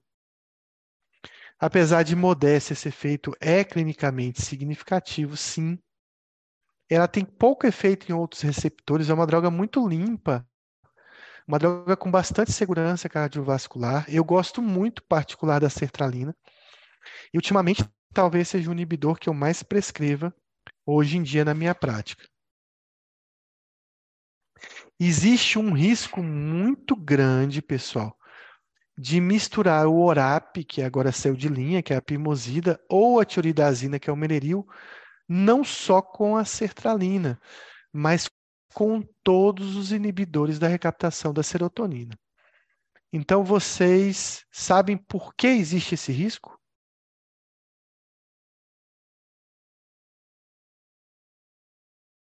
Cardiotoxicidade. Porque ele aumenta o risco de aumento do intervalo QTC, né? No paciente que utiliza essa medicação. Então, intervalo QT corrigido, né? A sertralina realmente é um dos bons medicamentos utilizados em epilepsia, principalmente por ter interação baixa com a maioria dos anticonvulsivantes, mas todo inibidor, apesar de ser raro um evento, né, de de convulsão com inibidor em pacientes que não têm histórico, a gente deve ficar mais atento nesse paciente aí que utiliza o inibidor e tem epilepsia. Então, essa é uma consideração. E Luiz está correto. A, a mistura da sertralina com a lamotrigina deve ser olhada de perto, mas ela é perigosa por aumentar em 25% do, dos dos níveis de, de lamotrigina e não 50%, como está colocado aqui. Quem aumenta em 50% os níveis desse medicamento, da lamotrigina no caso, é o ácido valproico, com certeza. Algumas considerações a gente tem que falar sobre a sertralina. Sertralina é segura na gravidez? O que, é que vocês acham disso? Sim, segura na gravidez e na amamentação. E se eu te falar que tem estudos mostrando que existem defeitos do septo com os de sertralina no primeiro trimestre? Mas eu acho que a incidência é muito pouca, não? E eu acho que deles todos, a sertralina, mesmo com esses riscos, eu acho que ainda é o mais utilizado. Sim, então a sertralina Estudos posteriores mostraram que ela é segura na gravidez, mas a gente tem que estar atento a duas situações. Existe realmente um risco maior de hipertensão pulmonar quando se utiliza um risco dobrado de hipertensão pulmonar em recém-nascido quando se utiliza um inibidor. Tá? Isso não vai impedir da gente prescrever para uma mulher que precisa, que está com quadro depressivo grave. Então, a gente utiliza realmente sertralina na gravidez é um dos remédios mais seguros que tem. Existem observações também no, no depois do nascimento, de rebaixamento do nível de consciência, etc. Mas a sertralina também ela é bastante segura na lactação, tanto que a, a, a sertralina ela tem uma excreção no leite. Eu não vou, vai talvez fale minha memória, mas é de 0,5%. Deixa eu só confirmar aqui da excreção da sertralina no leite. Então, é muito pequena e ela é muito segura também na lactação. Exatamente isso, 0,5% da dose é passada ao leite. A gente deve considerar algumas questões da sertralina em relação também ao idoso, né? A gente tem que lembrar de uma síndrome, né, que acontece com o inibidor na, principalmente no idoso, que é a síndrome de secreção inapropriada de ADH. Então, em pacientes que estão usando inibidores, principalmente o idoso, que começa a fazer um rebaixamento do nível de consciência, ficar lentificado, sempre pense em pesquisar o sódio, uma hiponatremia que pode ser em decorrência dessa síndrome de secreção inapropriada de ADH. Tem uma pergunta do Márcio, na ausência de sertralina na gravidez, é isso, Márcio? Qual eu usaria? É na gravidez que você está perguntando?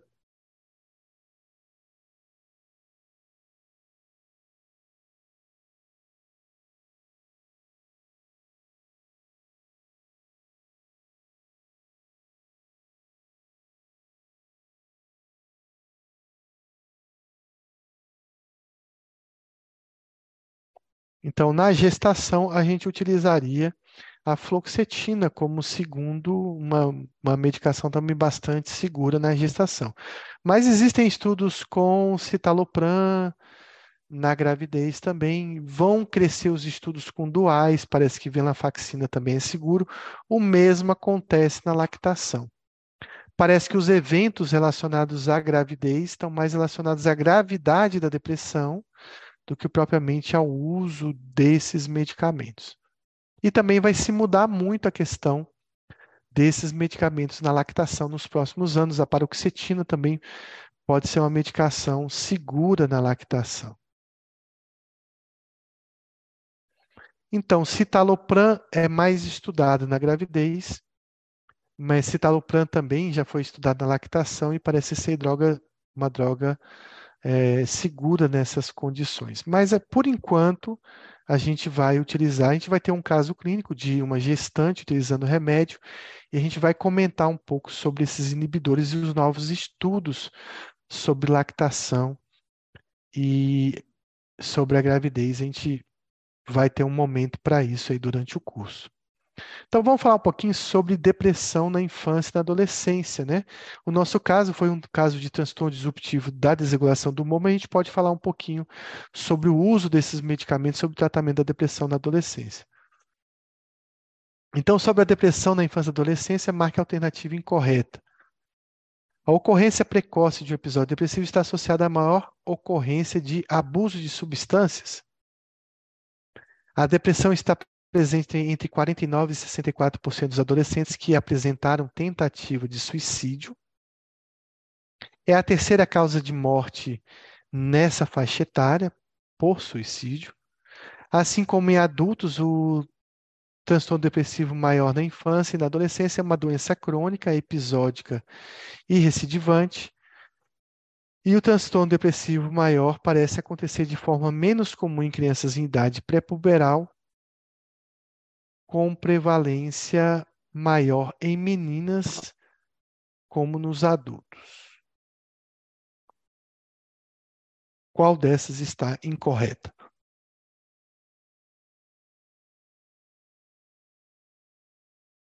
Questão difícil também. Eu vou de E. Você acha que é igual em meninos e meninas ou você acha que é mais em meninos? Eu acho que na infância é mais em meninos e na fase de adolescência adulta é mais em meninas. Então, Denise também acha que a letra E e a resposta realmente é E. Então, a gente vai ver o seguinte: 40% né, das crianças e adolescentes não recebem um diagnóstico correto de depressão eles não recebem tratamento, né?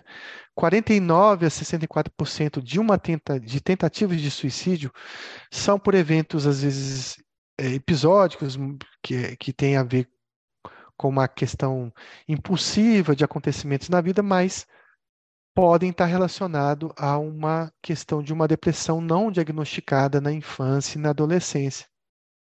6%, né, de anos perdidos nessa criança e nesse adolescente que tem Então, vai encurtar o tempo de vida desses pacientes em estudos longitudinais. Então, a depressão na infância e na adolescência, ela gera muitos prejuízos sociais, muitos prejuízos educacionais.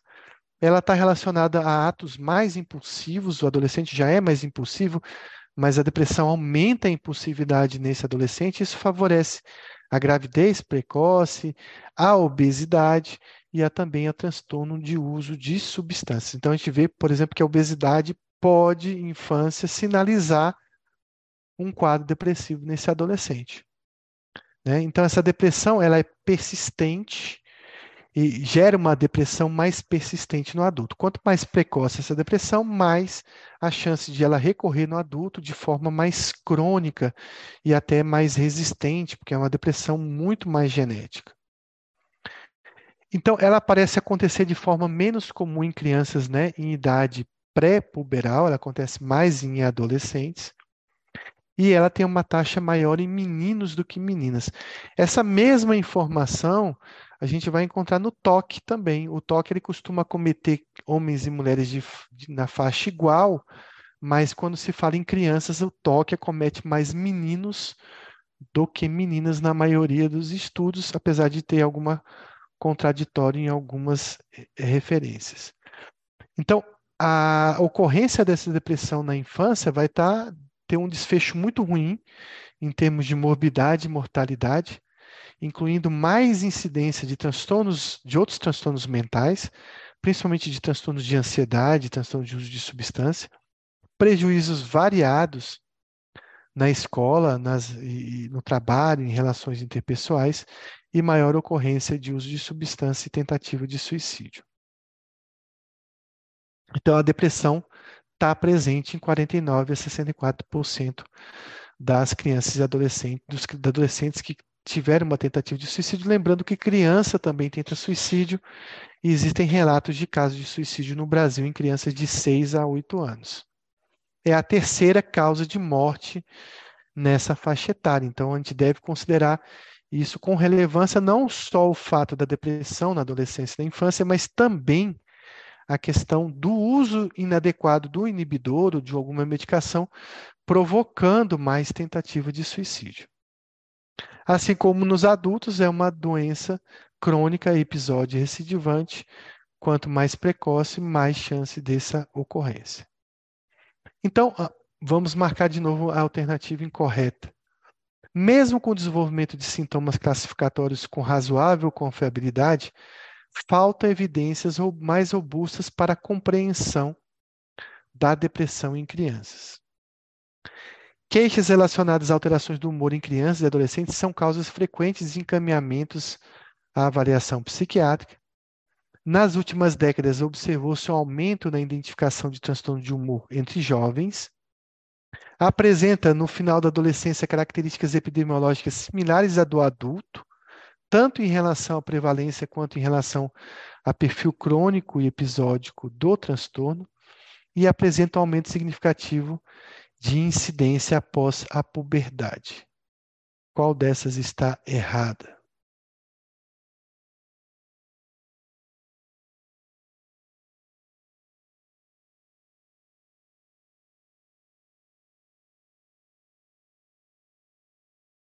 Acho que é a D.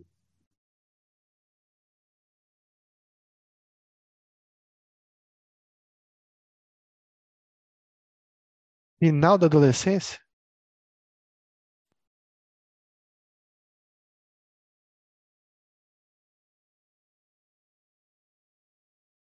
Então, Denise aí eu acho que Denise vai ter razão, Filadélfia também, Luiz. Sabe por quê? A gente tem sistemas classificatórios muito bons para o adulto, mas a única coisa que muda para criança e adolescente é dizer que tristeza vira irritabilidade. A gente não tem sistema classificatórios para criança e para adolescente. Então, a gente ainda compreende pouco depressão na infância e adolescência. Ele é um quadro atípico. E por que, que ele é um quadro atípico? Porque o cérebro está em neurodesenvolvimento, é um cérebro muito ativo, hiperativo, impulsivo, onde muitas vias dopaminérgicas, noradrenérgicas não estão bem consolidadas. Não só isso, né? A resposta a alguns medicamentos, eles também são meio atípicas. Por exemplo, você vê no adulto uma resposta muito grande com o tricíclico, em termos de efeito antidepressivo. Mas esse mesmo efeito antidepressivo com o tricíclico pode não ocorrer na infância. E ele não responder tão bem a um, a um tricíclico como ele responde no adulto, responder até um pouco melhor ao inibidor, uma coisa que no adulto a gente vê o contrário. O, o tricíclico é um pouco mais incisivo do que o inibidor. Então, o que a gente tem aí. Sabe por que, que eu respondi a letra D? É, na verdade, eu fiquei entre A e a D, mas a D coloca aí que uh, tanto no adolescente, na, uh, no adolescente quanto no adulto, em relação ao perfil crônico. E eu imaginei assim que na adolescência, na criança, o paciente que tem é, o início mais precoce, realmente ele vai ter um perfil mais crônico diferente do adulto que começa uma depressão em fase adulta. Entendeu? Entendi, mas eu acho que ele quis mais dar ênfase à questão epidemiológica, né? Questão de taxa de incidência já da adolescência no final é parecida com adulto, a questão da prevalência também e de como essa depressão vai cursar no, no futuro. Eu entendi que você quis dizer que quanto mais precoce na criança, mas na criança os perfis epidemiológicos não são idênticos do adulto, né? É uma taxa menor, o diagnóstico é menor também, os sintomas são mais atípicos do que no adulto. Essa depressão ela costuma durar de 5 a 8 meses, né? Em torno de 20% dos pacientes. Existe aí casos de depressão antes dos 5 anos. Embora a maioria dos pacientes se recupere após o primeiro episódio, dados sugerem que uma recorrência de 20 a 60% em 1 a 2 anos, então é uma depressão bem recorrente, é, chegando até 70% cinco anos depois. Então, quando a criança, adolescente tem um episódio, nos, nos próximos cinco anos ela fará um novo episódio depressivo. Então, uma criança que, quando você terminar o tratamento de depressão, você tem que informar a família, né, de você tratou um ano, sei lá, de que existe uma grande chance de recorrência dessa depressão. Então, é a depressão muito recorrente. Existe uma herdabilidade grande, de torno de 40% em monozigóticos. Fatores psicossociais estão envolvidos, como um estilo é, de perfil de personalidade mais negativo, com baixa autoestima, uma criança adolescente com tendência à ruminação. O luto está né, tá envolvido aí nesses fatores relacionados, também maltratos, abusos, e o bullying é um fator muito importante e relevante na gênese dessa depressão, assim também como o aparecimento de uma doença física nesse adolescente ou nessa criança. Também problemas relacionados à sexualidade, né, à orientação sexual do paciente também podem estar relacionados. E a questão das redes sociais também, ou rede de apoio também estão envolvidos. Ah, eu não entendi a pergunta de Denise. Também existe uma questão. Já ah. respondeu é, com relação se as telas têm influência na, na gênese da, da depressão nas crianças. Tá, você está falando do, do, uso de, de rede social, né? Isso, isso. isso. Tá, é. e como é que você acha que essas telas vão influenciar? Tipo, uma criança que. Manipulação, professor que usa muito celular e uma criança que não usa celular e uma criança que não tem celular? Qual que tem mais risco de depressão? A que usa. Eu acho que também é a que usa. Porque eu acho que existe um isolamento, existe uma. Então, vou falar então de novo, ó. Uma criança que usa muito smartphone Aí nós temos uma segunda criança que usa de forma controlada esse smartphone e uma terceira criança que não tem um celular. Qual dessas tem mais risco de depressão? Primeira. Eu acho que a primeira e a, e a terceira. Porque a terceira também ela vai ficar extremamente chateada porque ela não tem celular. É exatamente isso aí que colocou é, a Laim. A criança que vai ter menos risco é a criança que usa de forma moderada. A rede social tem um papel dúbio sobre depressão e suicídio, tá? Ela pode ajudar muito e ela pode atrapalhar muito. Então, se ela for utilizada de uma forma saudável, ela vai ajudar muito, porque existe muita informação na, hoje mesmo eu estava assistindo um vídeo no Instagram que era de um vocalista de uma banda de rock bem pesado e ele falava sobre suicídio. E era muito legal que ele falou sobre suicídio, muito interessante. Então você imagina um adolescente, né, que gosta do Slipknot, que é uma banda bem pesada, ouvindo o seu vocalista lá falando so, sobre suicídio. Poxa, ele vai tentar procurar ajuda, ele vai tentar, é, através daquela fala, com certeza vai ser colaborativo. Mas também tem na rede social muita informação ruim e que atrapalha. Então, talvez um uso saudável dessa rede social vai fazer com que uma criança que esteja passando por automutilação encontre um canal de tratamento, um canal de ajuda. Então, a rede social tem um impacto dúbio a depender de como ela é utilizada. Ela pode ser boa, ela pode ser ruim, mas de um uso saudável ela é sempre boa. Também existe uma questão da, do neurodesenvolvimento, não só cerebral, mas endócrino também. Existe uma maior sensibilidade límbica que está envolvida nos adolescentes e crianças.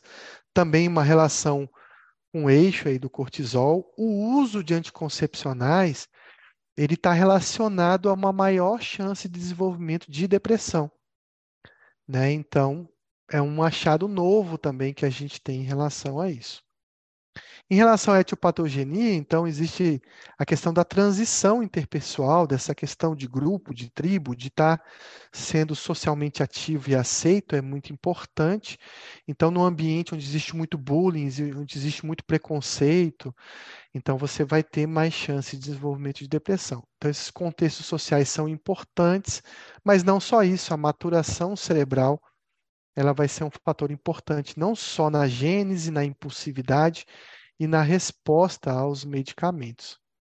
Os estressores de vida também são muito importantes, né? a questão das perdas, do bullying, das negligências, dos abusos que esse adolescente ou essa criança pode ter sofrido como fatores importantes.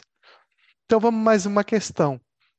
Os sintomas depressivos não podem ser entendidos como um contínuo, pois o nível de comprometimento não aumenta com o número de sintomas. O estabelecimento do vínculo e de uma relação de confidencialidade com a família da criança ou do jovem é essencial, pois constitui a melhor estratégia para capturar o quadro psicológico subjacente do paciente. No contato inicial, o clínico deve esclarecer com o paciente e com os pais os limites do relacionamento confidencial que será fornecido. Diversas fontes de evidência apontam para a relevância da inclusão da família na compreensão, na prevenção e no tratamento de transtornos depressivos. Nesse sentido, os critérios diagnósticos atualmente disponíveis consideram a importância dessa questão. E a depressão parece acontecer de forma menos comum em crianças pré-puberal e é maior em meninas do que em adultos. Qual questão está, qual item está correto?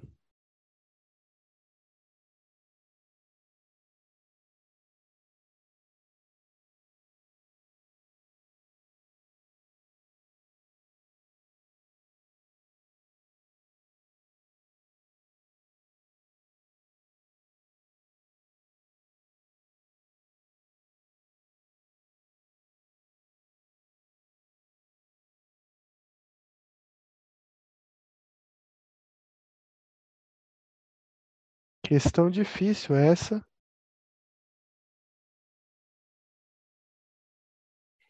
Mas a resposta é a letra C. Então vamos lá, os sintomas depressivos são contínuos, sim. Quanto mais sintomas, mais grave.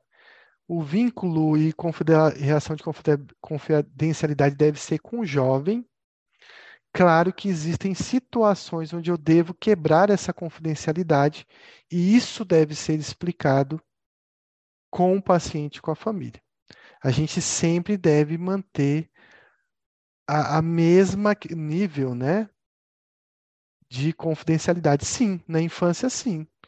A criança, se ela falar algum tipo de coisa, você deve manter uma confidencialidade respeitando a criança e adolescente dentro desse contexto do que ele acha confidencial. Agora, claro, se a criança te falar que está pensando em suicídio, se a criança está tendo um comportamento, é, o adolescente comportamento sexual de risco, se está usando substância, você deve explicar para ele que em algumas situações você deve quebrar essa confidência. Então, de repente, o adolescente fala: Olha, eu não gosto do meu pai.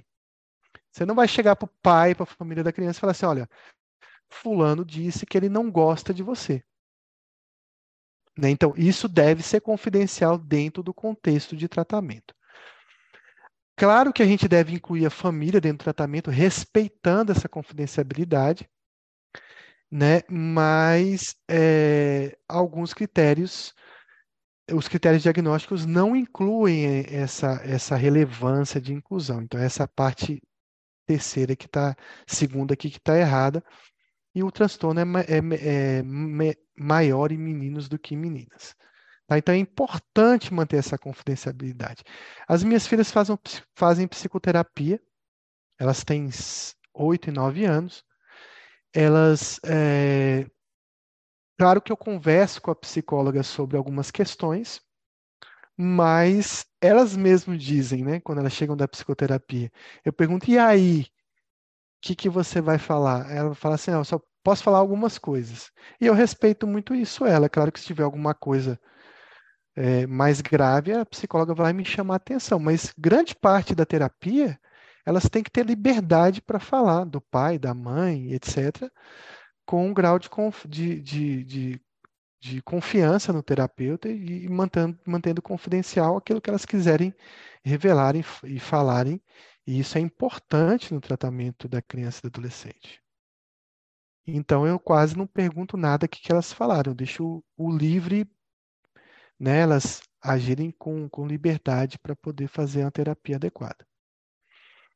Hum, então, marque a alternativa correta de novo. Não se recomenda o diagnóstico baseado nos critérios do DSM-5 por ser um manual desenvolvido apenas para adultos. O diagnóstico pode ser feito na presença de humor irritável como único critério cardinal, dispensando a necessidade de humor deprimido ou anedonia, caso eles estiverem presentes.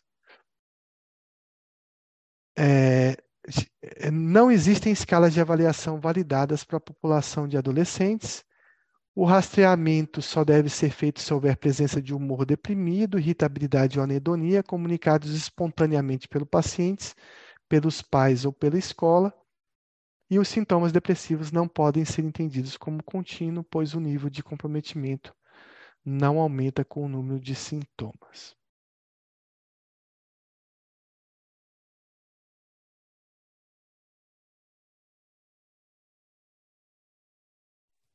Eu vou de letra B.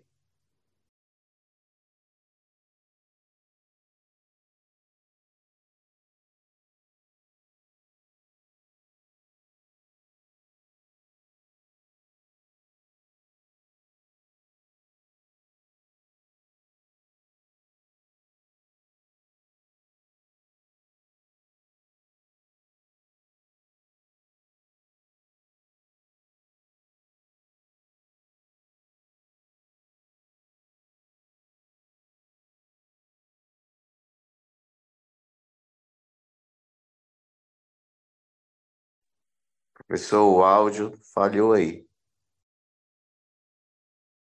Então, vou voltar de novo. A gente utiliza o DSM sim, apesar dele não ser feito para crianças, ele é bastante validado. O humor irritável é um sintoma cardinal importante, né? mesmo que não exista anedonia ou humor deprimido. Existem muitas escalas validadas para a infância e podem ser feitas um rastreio com a mudança comportamental nessa criança, mesmo que a gente não tenha aí um relato espontâneo sobre sintomas de anedonia ou de humor deprimido. Só mudança comportamental já exige que a gente faça um rastreio. Aqui mostrando uma nota do DSM-5, que o humor irritável ele passa a ser um critério cardinal, mas olha só, o humor irritável ele não é tão presente quanto a gente pensa. A maioria dos estudos mostram que ele está presente em 36% das crianças e adolescentes. Tá? Então, talvez não seja tão grande assim. Então, uma menina de 10 anos de idade é levada a tratamento pelo pai após a morte da mãe, ocorrida seis semanas antes devido a um ataque cardíaco repentino. O pai está preocupado porque a criança não está dormindo bem, perdeu mais de 3 quilos por falta de apetite, parece estar cansada grande parte do tempo e fica absorta pensando na mãe. Ele observa que ela não consegue se concentrar em seus programas favoritos de televisão e perdeu interesse em muitas de suas atividades sociais anteriores. O paciente diz que sente uma profunda falta da mãe, mas também sorri ao lembrar de momentos agradáveis que passaram juntas.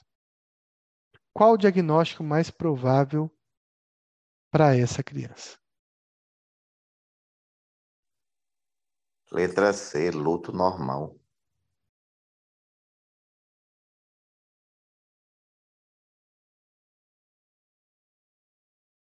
Então, esse é um diagnóstico difícil, né?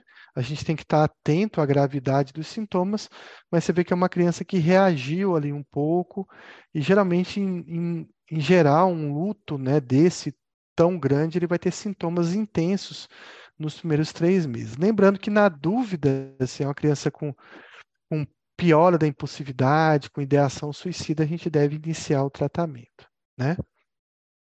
Então, lembrando uma criança de 10 anos ela não está dormindo bem, tem alterações mais físicas, né?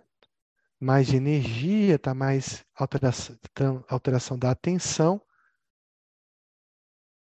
Perdeu o interesse, tem uma anedonia que é comum, mas ela tem uma certa reatividade do humor, então, portanto, a gente dá um diagnóstico aí de um transtorno de adaptação, talvez, por essa questão do luto ser um diagnóstico diferencial importante em episódios depressivos. Na dúvida, se você achar que existem sintomas mais graves do que considerado para essa situação, você pode medicar. Aqui, estou mostrando para vocês no livro da USP várias escalas que existem, né, que fazem rastreamento de depressão.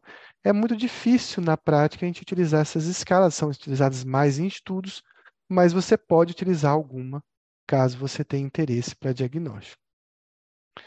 Vamos perguntar então sobre tratamento farmacológico da criança e do adolescente. No caso aqui, isso, então vamos ler. Paroxetina e estalopram são ótimas opções de tratamento na criança e no adolescente. As doses de antidepressivo devem ser mais baixas do que no adulto. Paciente que não respondeu à primeira tentativa com o inibidor deve ser tentada a troca por outro inibidor. O estalopram é a primeira escolha para crianças e adolescentes. E suicídio é mais comum na fase de manutenção, após três meses do início do tratamento.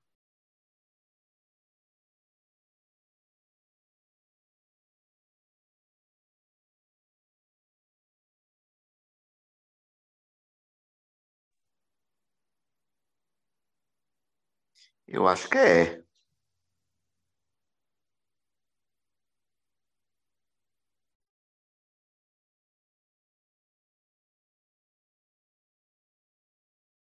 Então vamos lá. Paroxetina e estalopram são ótimas opções de tratamento. Pessoal, estalopram acima dos 12 anos não vai para criança. Paroxetina poderia ser utilizada após 12 anos, mas ela tem um perfil ruim para adolescentes. Então a letra A está falsa. Deixa eu. Não vou marcar agora, eu já tenho a resposta aqui que é a letra C. As doses de antidepressivos acabam no final sendo igual o do tratamento do adulto, viu, Filadélfia? Mesmo que inicialmente, por aquele efeito ativador descompensador, você inicie com doses menores. A gente viu que no caso do, do humor, no primeiro caso, a criança chegou até 100 miligramas de sertralina. O estalopram não é a primeira escolha em criança e adolescente, é sempre a fluoxetina. Lembrando que a sertralina é uma boa opção e a fluvoxamina acima dos 8 anos de idade. E o suicídio, ele costuma acontecer nas fases iniciais da, da, da depressão.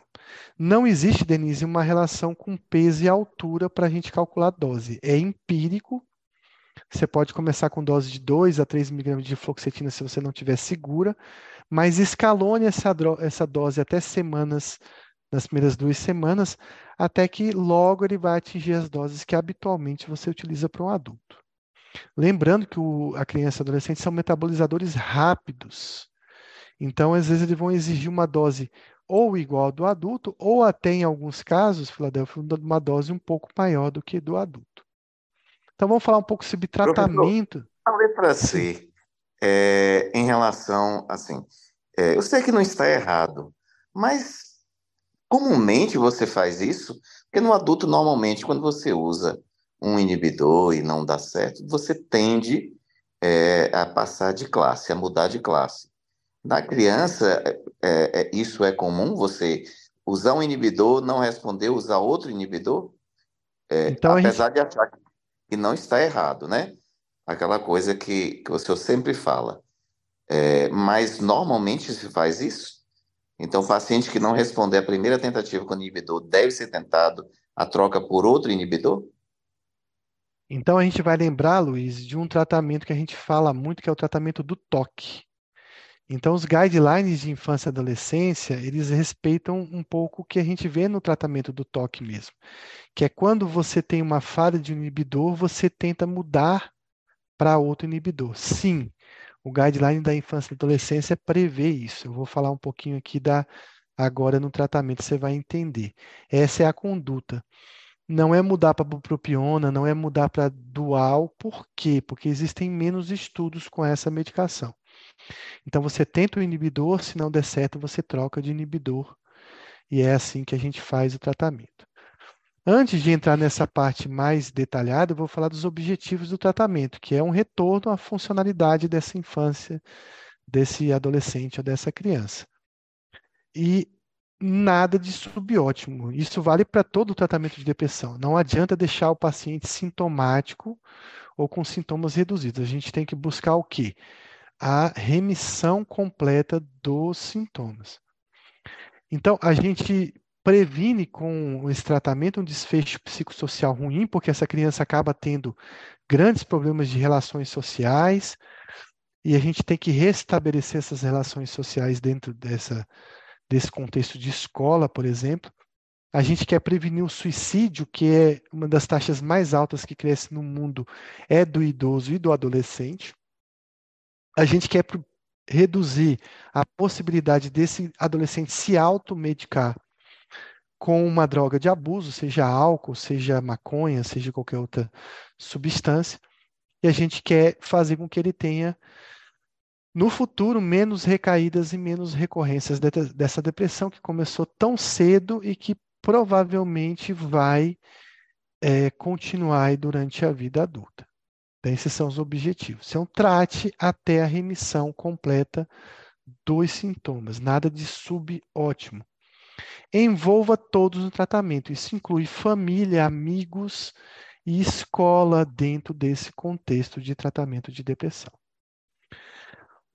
Quanto mais curtos né, o tratamento, mais recaídas. Então, a gente vai raciocinar em termos de tempo de tratamento num tempo prolongado. A gente viu lá que existe uma chance de recaída grande nos primeiros dois anos e uma chance de 70% nos próximos cinco anos. Isso deve ser discutido com a família, que não é tão ruim o paciente usar uma fluoxetina por vários anos, é melhor do que de repente ele ter recaídas dessa depressão.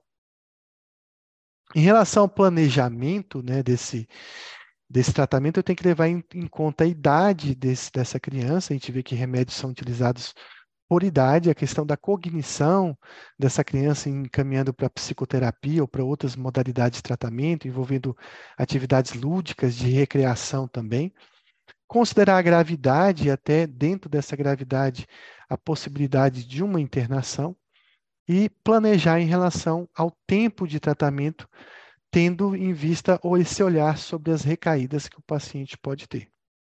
Também o subtipo de depressão, se existe uma depressão atípica, melancólica, se tem alguma chance da gente estar diante de uma depressão bipolar e não de uma depressão unipolar, e também planejando em relação à cronificação dessa doença. É importante olhar as comorbidades, a história familiar desse paciente, o ambiente social dele, as expectativas dele e da família em relação ao tratamento, as questões culturais relacionadas e a disponibilidade da família de fazer psicoterapia, de comprar remédio, do paciente tomar o remédio, de adesão, vigilância e tudo mais tem que entrar dentro desse planejamento de tratamento. Então a gente tem que ter psicoeducação, tem que informar muito bem a família sobre a doença, para a gente ter manobras de suporte e envolvimento dessa família no tratamento, na vigilância, na observação dessa criança e desse adolescente. O tratamento ele se resume aí a depender da gravidade. Em quadros depressivos leves, a gente faz uma espera atenta. O que é isso? É ver a criança várias vezes nas semanas subsequentes e aí em torno de duas a quatro semanas, observando se vai haver uma melhora desse quadro depressivo. A gente pode até durante esse período fazer uma psicoterapia para esse paciente. Então, a TCC está muito indicada nesse adolescente. E a gente vai seguir acompanhando para ver se vai ser necessário utilizar medicamento ou não. Mas nos casos que passam a ser moderados a grave, com comprometimento funcional, a gente deve utilizar aí uma terapia interpessoal ou a TCC como uma modalidade de tratamento primordial antes de se pensar no remédio. O remédio vai entrar junto, mas a gente precisa de psicoterapia. E algumas literaturas falam que até no caso moderado só a TCC pode funcionar. E a gente vai entrar com remédio sendo a fluoxetina, sempre em todos os guidelines a medicação de escolha. Uma coisa importante é que assim, a gente não sabe muito bem como é que vai ser o desfecho desse, dessa depressão leve, né? Apesar de das guidelines falarem para você esperar um pouco, observar esse paciente, a gente tem poucos estudos em relação a isso. Então aqui está um, um, um guideline que tem no livro da USP, né? Que fala exatamente isso. Se você tem um tratamento leve que não teve uma resposta com TCC e o segmento, você vai partir para a combinação de TCC mais intensa ou de TCC com o uso de fluoxetina. Se tiver uma resposta, você vai fazer uma manutenção em torno de 12 meses, mas você pode considerar mais tempo, lembrando da, da questão da recidiva. E se você não for ter uma resposta, você vai trocar a fluoxetina por outro inibidor, sempre reavaliando a adesão, se o diagnóstico está correto, se é uma doença bipolar, se tem comorbidades, e realizar o tratamento da depressão resistente que a gente faz no adulto, lembrando das medicações que são utilizadas na infância e adolescência. Então, está aqui respondendo você, Luiz, que a maioria dos guidelines falam isso. Você tenta fluoxetina, não deu certo, você tenta outro inibidor da recaptação da serotonina. Claro que você pensando no adolescente de 14, 15 anos, aí você já pode, falhando o inibidor, ter a possibilidade de trocar para uma mirtazapina, acrescentar uma venlafaxina e fazer o tratamento que você faz no adulto. Mas na criança mesmo, é sempre tentar um inibidor e não deu certo tentar o segundo inibidor. Esse é o guideline mais estudado. A psicoterapia é para todo. Como? Obrigado.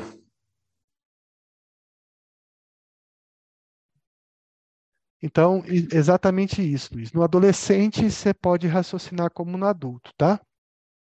Existe até uma questão de discussão, né?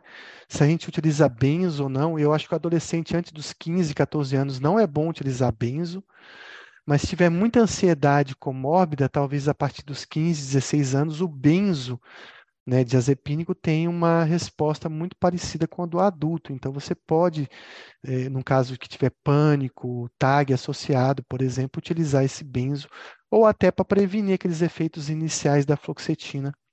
Um Rivotril sublingual pode ser bem-vindo.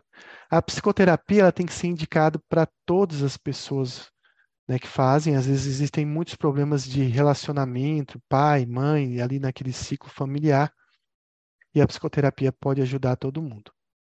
As mais estudadas são a TCC, em torno de 8 a 12 sessões, né, um efeito aí prolongado dessa TCC, mas tem a terapia interpessoal, que tem uma evidência boa a curto prazo, a gente não sabe a longo prazo. A psicoterapia psicodinâmica, que tem um cunho mais psicanalítico, ela tem pouca evidência, ela necessita de estudos mais a longo prazo. E uma terapia familiar, que engloba a família toda, também ela tem evidência na ausência de outros tratamentos. É importante dizer que existem terapias de grupo, que também podem funcionar e funcionam bem no adolescente, mas nós temos poucos estudos, isso tanto em adulto quanto em crianças e adolescentes, com terapias de grupo. Em geral, o adolescente gosta muito dessa socialização, ele gosta de verbalizar e ele gosta de ouvir outros adolescentes. Então, na prática, a gente vê que isso funciona bem quando a gente não tem outras técnicas para utilizar. Terapias de autoajuda tem poucas evidências, literatura de autoajuda também, e o mindfulness também tem uma evidência limitada hoje em dia, apesar de ter bastantes estudos em adultos. Então, a TCC vai ser nosso tratamento de eleição. Para a gente finalizar, a gente vai ver então as medicações de escolha que a gente vai modular nessa infância. Lembrando que a gente vai tratar de forma sintomática a depressão, mas a gente pode também tratar as comorbidades, a impulsividade que esse paciente possa ter. Então, o que se sabe é que em crianças, a partir, mesmo a gente utilizando remédios, a gente tem pouco nível de evidência, porque a gente tem pouco nível de estudo. Mas eu, particularmente, não vou deixar de medicar uma criança só porque tem pouca publicação no PubMed. A gente vê que na prática geral, principalmente gente que trata toque em criança, trata outros, outras doenças com inibidores, a gente vê que a resposta é muito boa inibidor. Então, é, esse uso off-label tem, tem caído, a gente tem cada vez mais prescrito com mais segurança e os estudos estão saindo aí para digamos assim, confirmar as nossas observações na prática. Lembrar que a gente tem muita comorbidade na infância, tanto com toque com TDAH. Eu costumo medicar primeiro, no caso do TDAH, a depressão e ansiedade e postergar um pouco o tratamento do TDAH.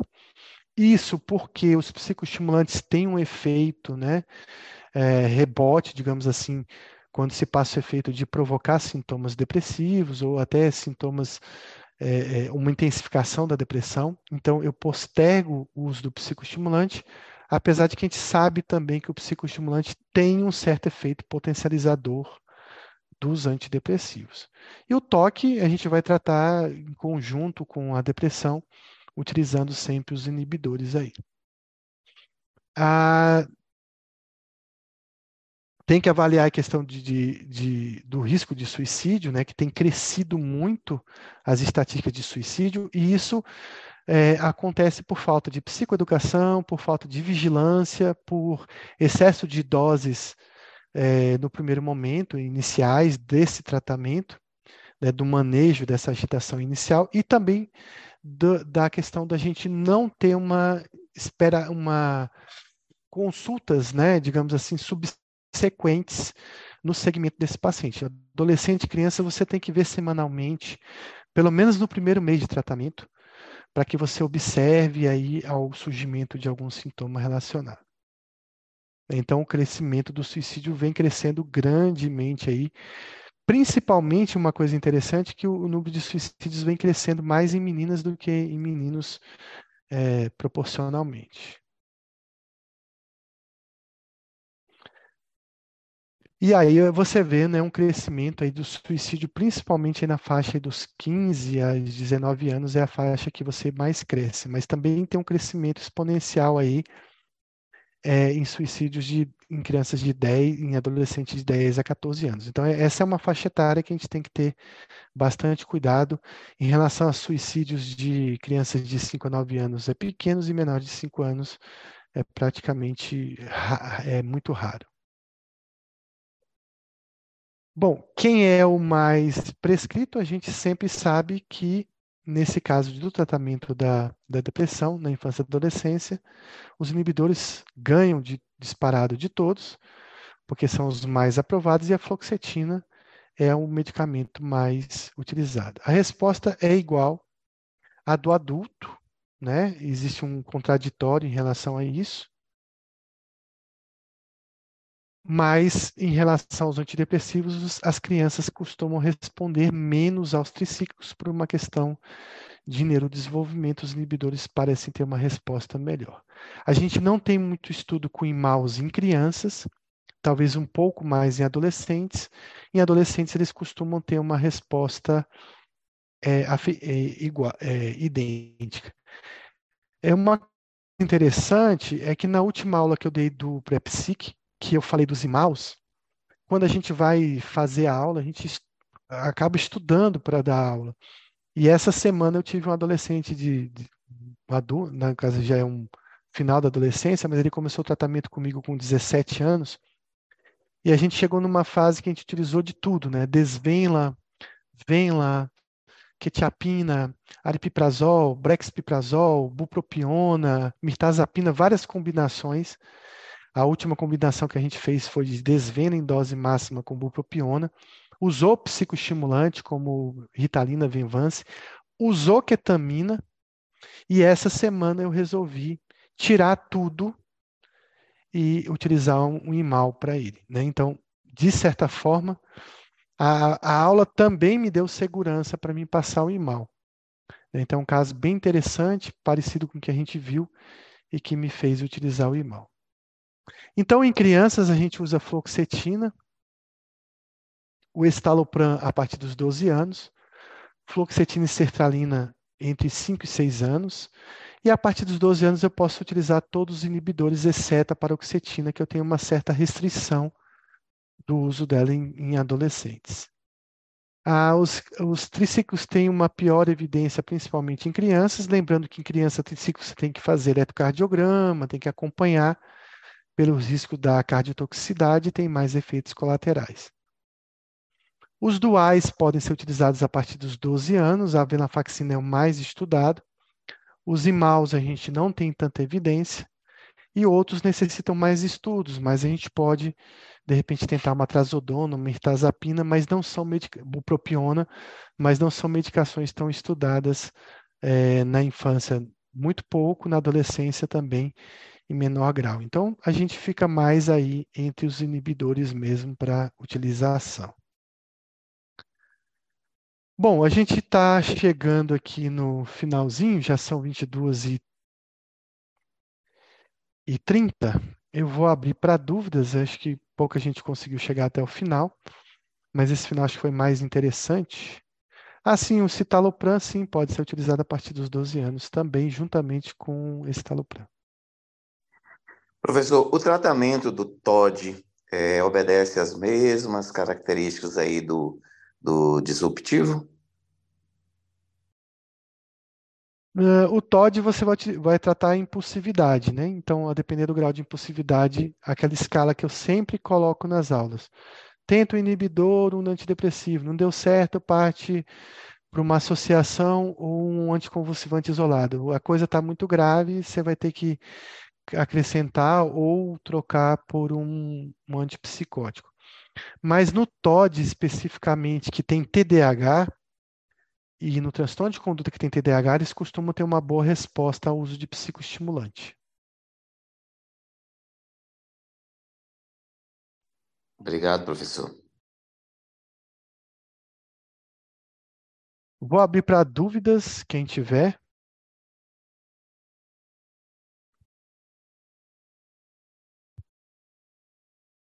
E aí, quem quiser comentar a aula, fazer alguma sugestão para a próxima aula.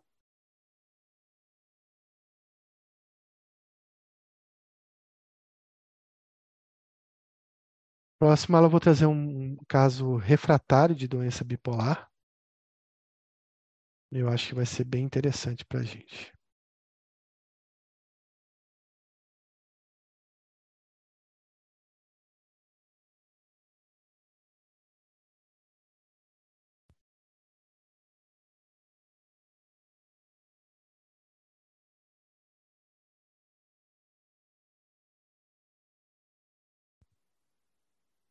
Então, acho que não tem dúvidas. Eu vou dar boa noite a todos, bom descanso e até semana que vem.